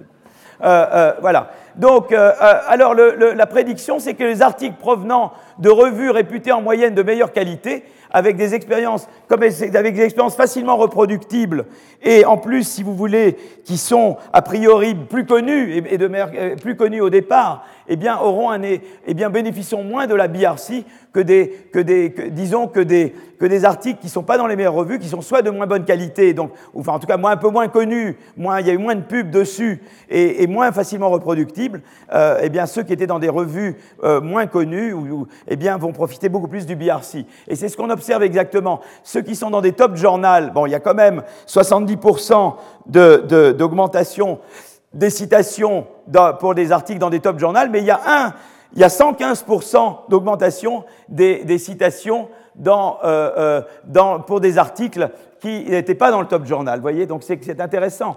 Vous aidez ceux qui n'étaient pas dans les top top. Vous savez, il y a des des gens qui sont super top, et puis euh, ils ne sont pas dans les top top au début, quoi. Et puis on les découvre, et puis tout d'un coup, ça les fait connaître, voilà. Ben, ça aide le BRC, ça fait connaître les gens, voilà qui n'étaient pas connus au départ. Voilà.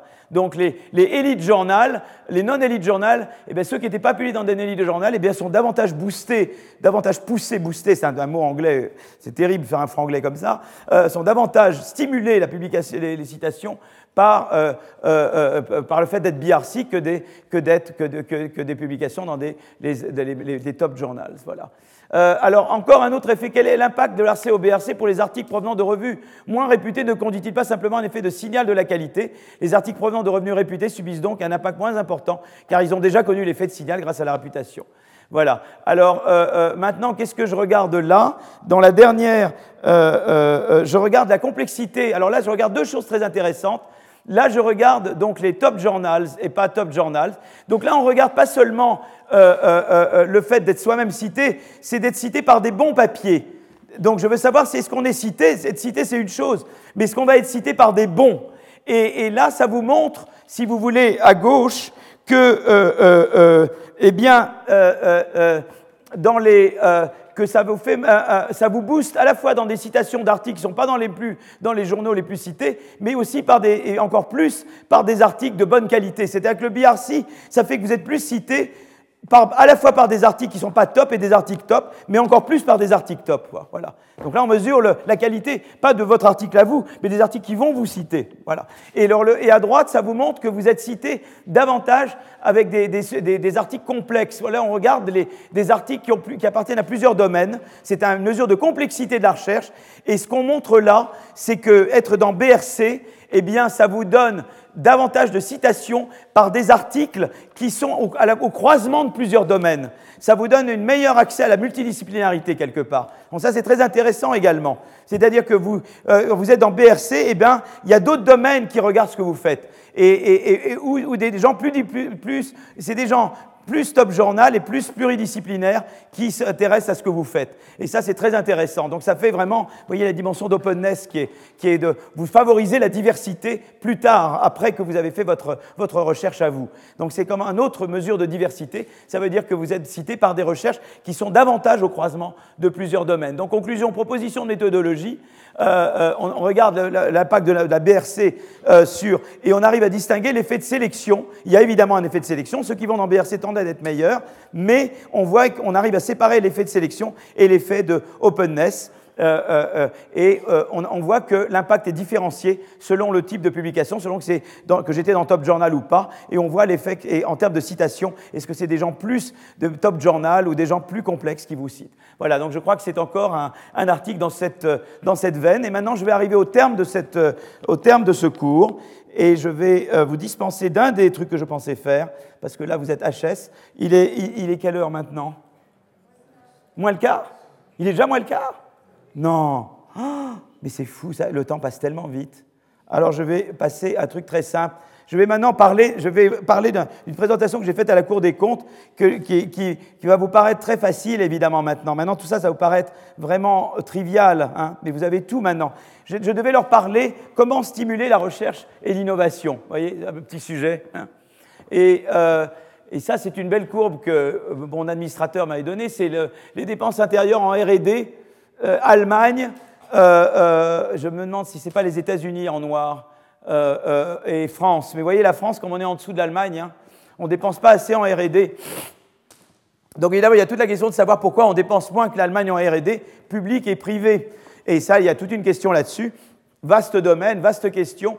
Et vous voyez que l'écart entre nous et l'Allemagne, entre 2002 et maintenant, il a, augmenté énormément. Vous voyez qu'ils investissent beaucoup plus en RD que nous. Maintenant, les Chinois investissent beaucoup plus en RD que nous, même proportionnellement à leur population. Donc on, a un gros problème là. Hein. Il faut qu'on rattrape la chose. Euh, la part des dépenses de RD dans le PIB, vous voyez, la France est là, et alors que l'Allemagne est là, vous voyez et, la, Finlande est là, et la, Suède, les Scandinaves font beaucoup plus que nous. Euh, là, vous avez les, là, vous avez les Scandinaves, vous avez ici les, euh, vous voyez la Suisse et l'Allemagne, les États-Unis sont avant nous.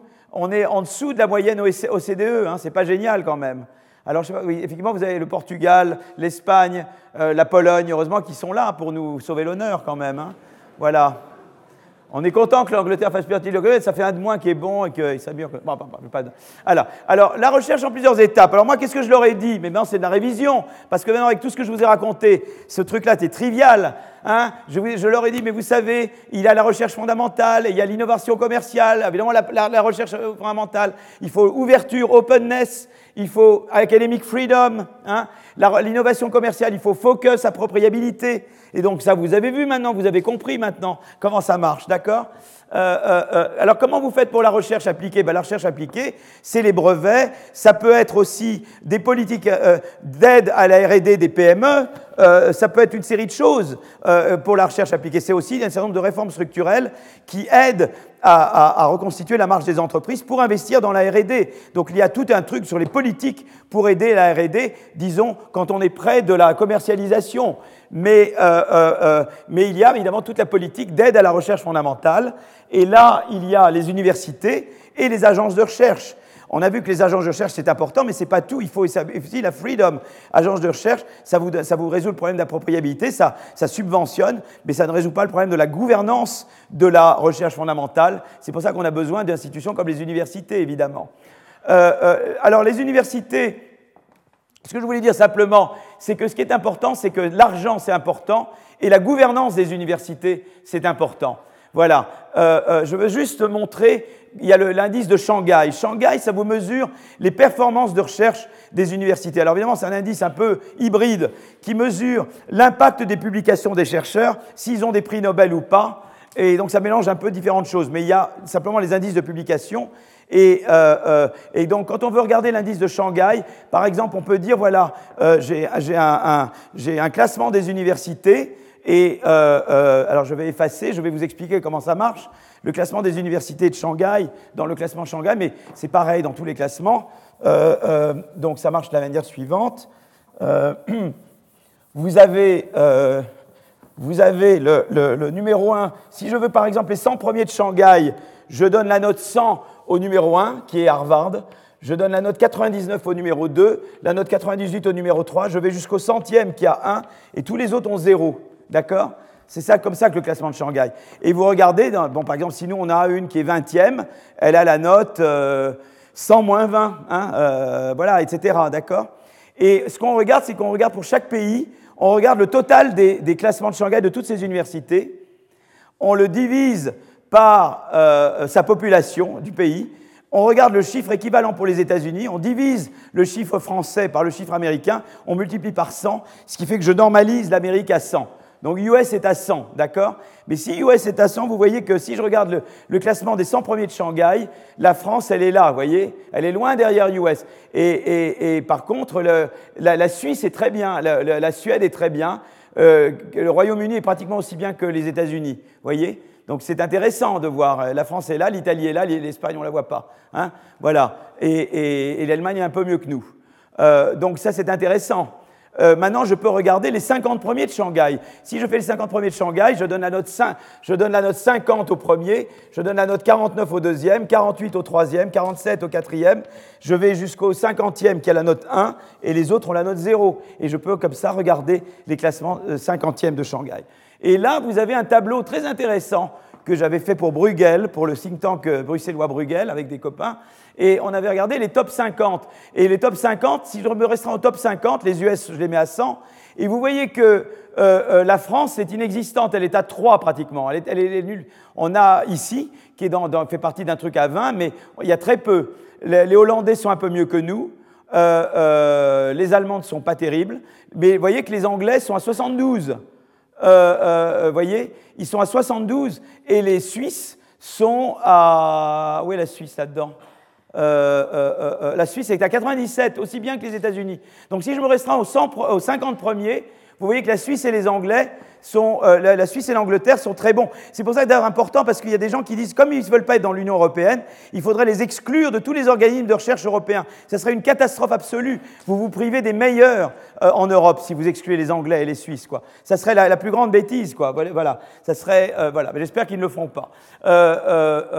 alors, donc, ensuite, si vous passez au top 100, là, la France apparaît un petit peu plus. Et c'est les top 200 où la France commence vraiment à apparaître.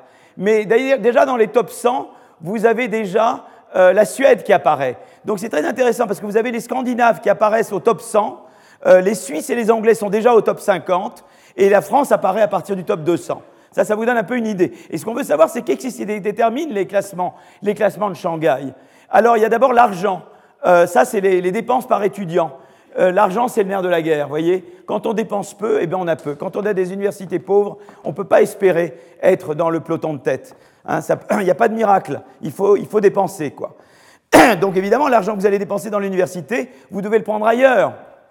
Alors, vous pouvez mettre des, frais universitaires, mais ça, on peut être pour, on peut être contre. Moi, je ne veux pas trancher ce débat. Et on peut aussi consacrer de l'argent qu'on consacre à autre chose, peut-être de moins utile. Euh, euh, et ça, c'est tout le problème de la réforme de l'État, évidemment, hein, qui est posé. Euh, mais en tout cas, l'argent est le nerf de la guerre. L'argent ne, fait pas le bonheur, mais il y contribue.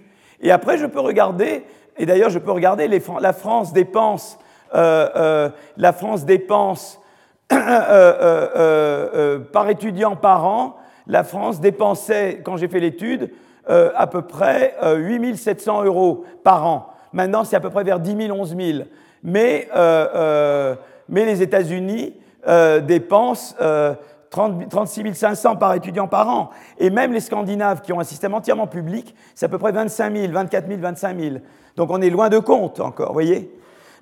Donc voilà, donc ça c'est la première chose.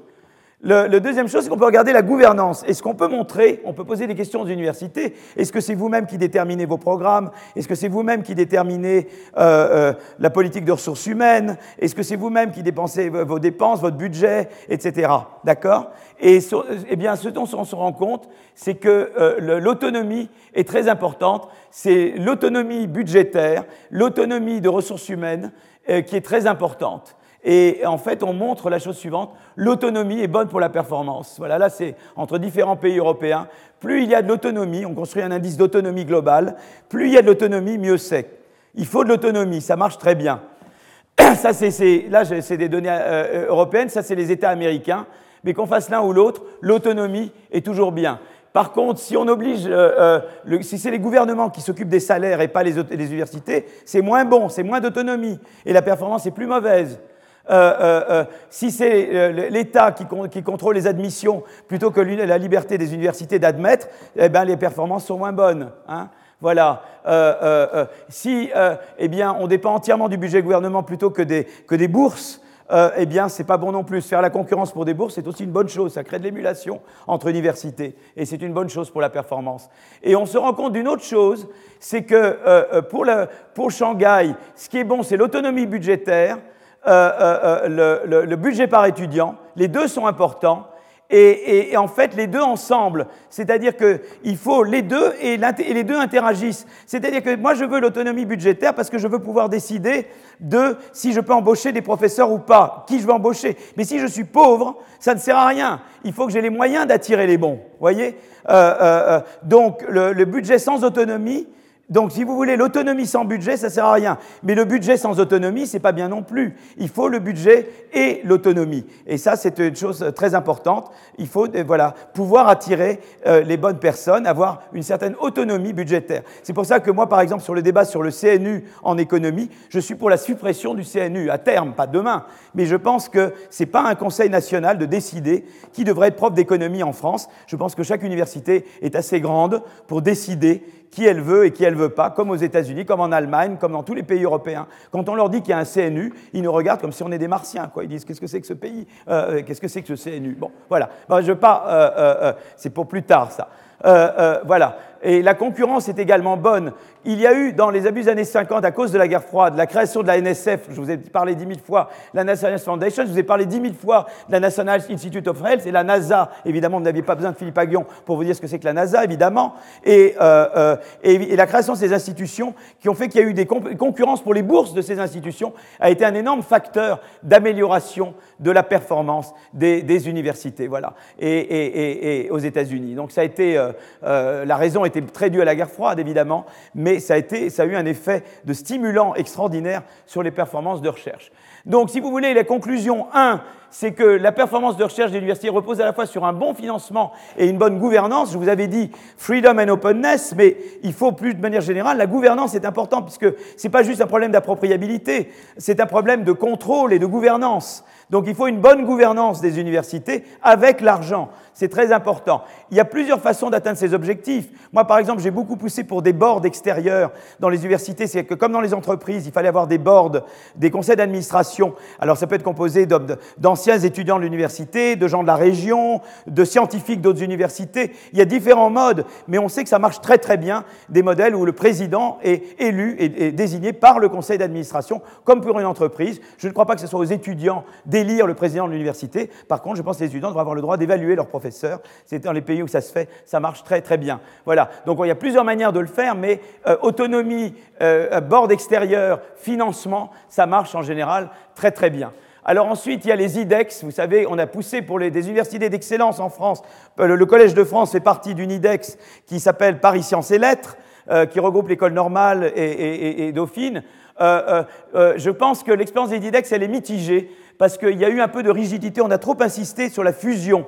Je pense que autant à Strasbourg et à Bordeaux, on pouvait avoir de la fusion entre universités, autant je pense que fusionner l'école normale et le Collège de France, c'est pas raisonnable. Et je pense que là, il fallait un modèle plus comme Cambridge, où ils sont des modèles plutôt fédéraux, d'universités fédérales.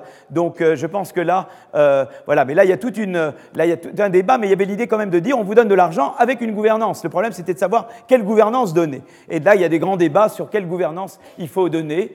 Euh, je sens qu'il y a des gens qui s'impatientent. Et j'ai terminé maintenant, c'est la dernière slide. Les agences de recherche.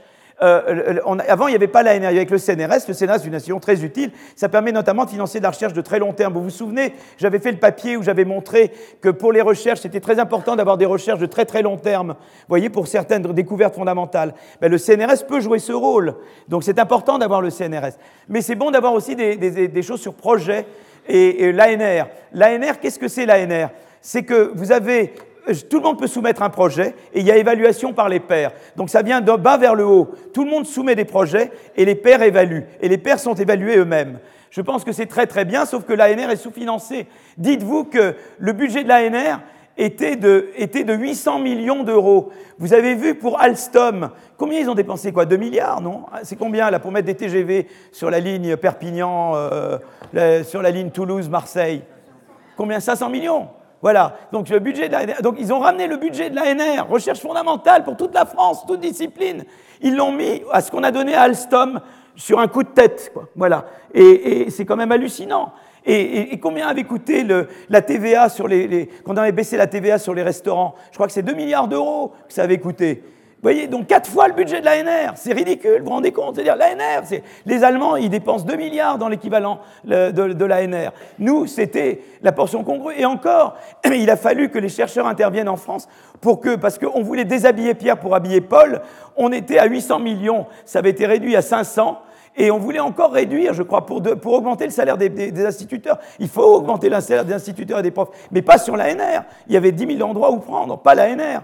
Et, donc, si vous voulez, là, il y a un gros problème en France que la recherche fondamentale est totalement sous-financée par rapport à l'Allemagne. Et, là, on va perdre de vitesse, c'est-à-dire que si on sous-investit dans la recherche fondamentale, on va perdre la partie dans la concurrence internationale. Vous vous souvenez du papier que j'ai fait la dernière fois sur le commerce international et comment les États-Unis ont relevé en, faisant des, réformes fiscales importantes pour stimuler la recherche, mais c'est pareil pour le, funding, de la, le financement de la recherche fondamentale.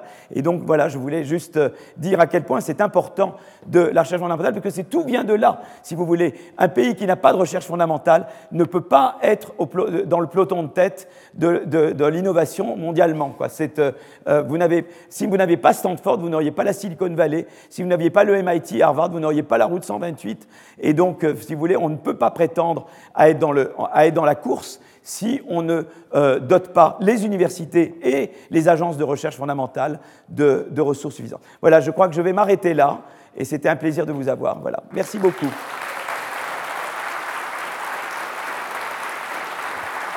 Retrouvez tous les contenus du Collège de France sur www.colège-2-france.fr.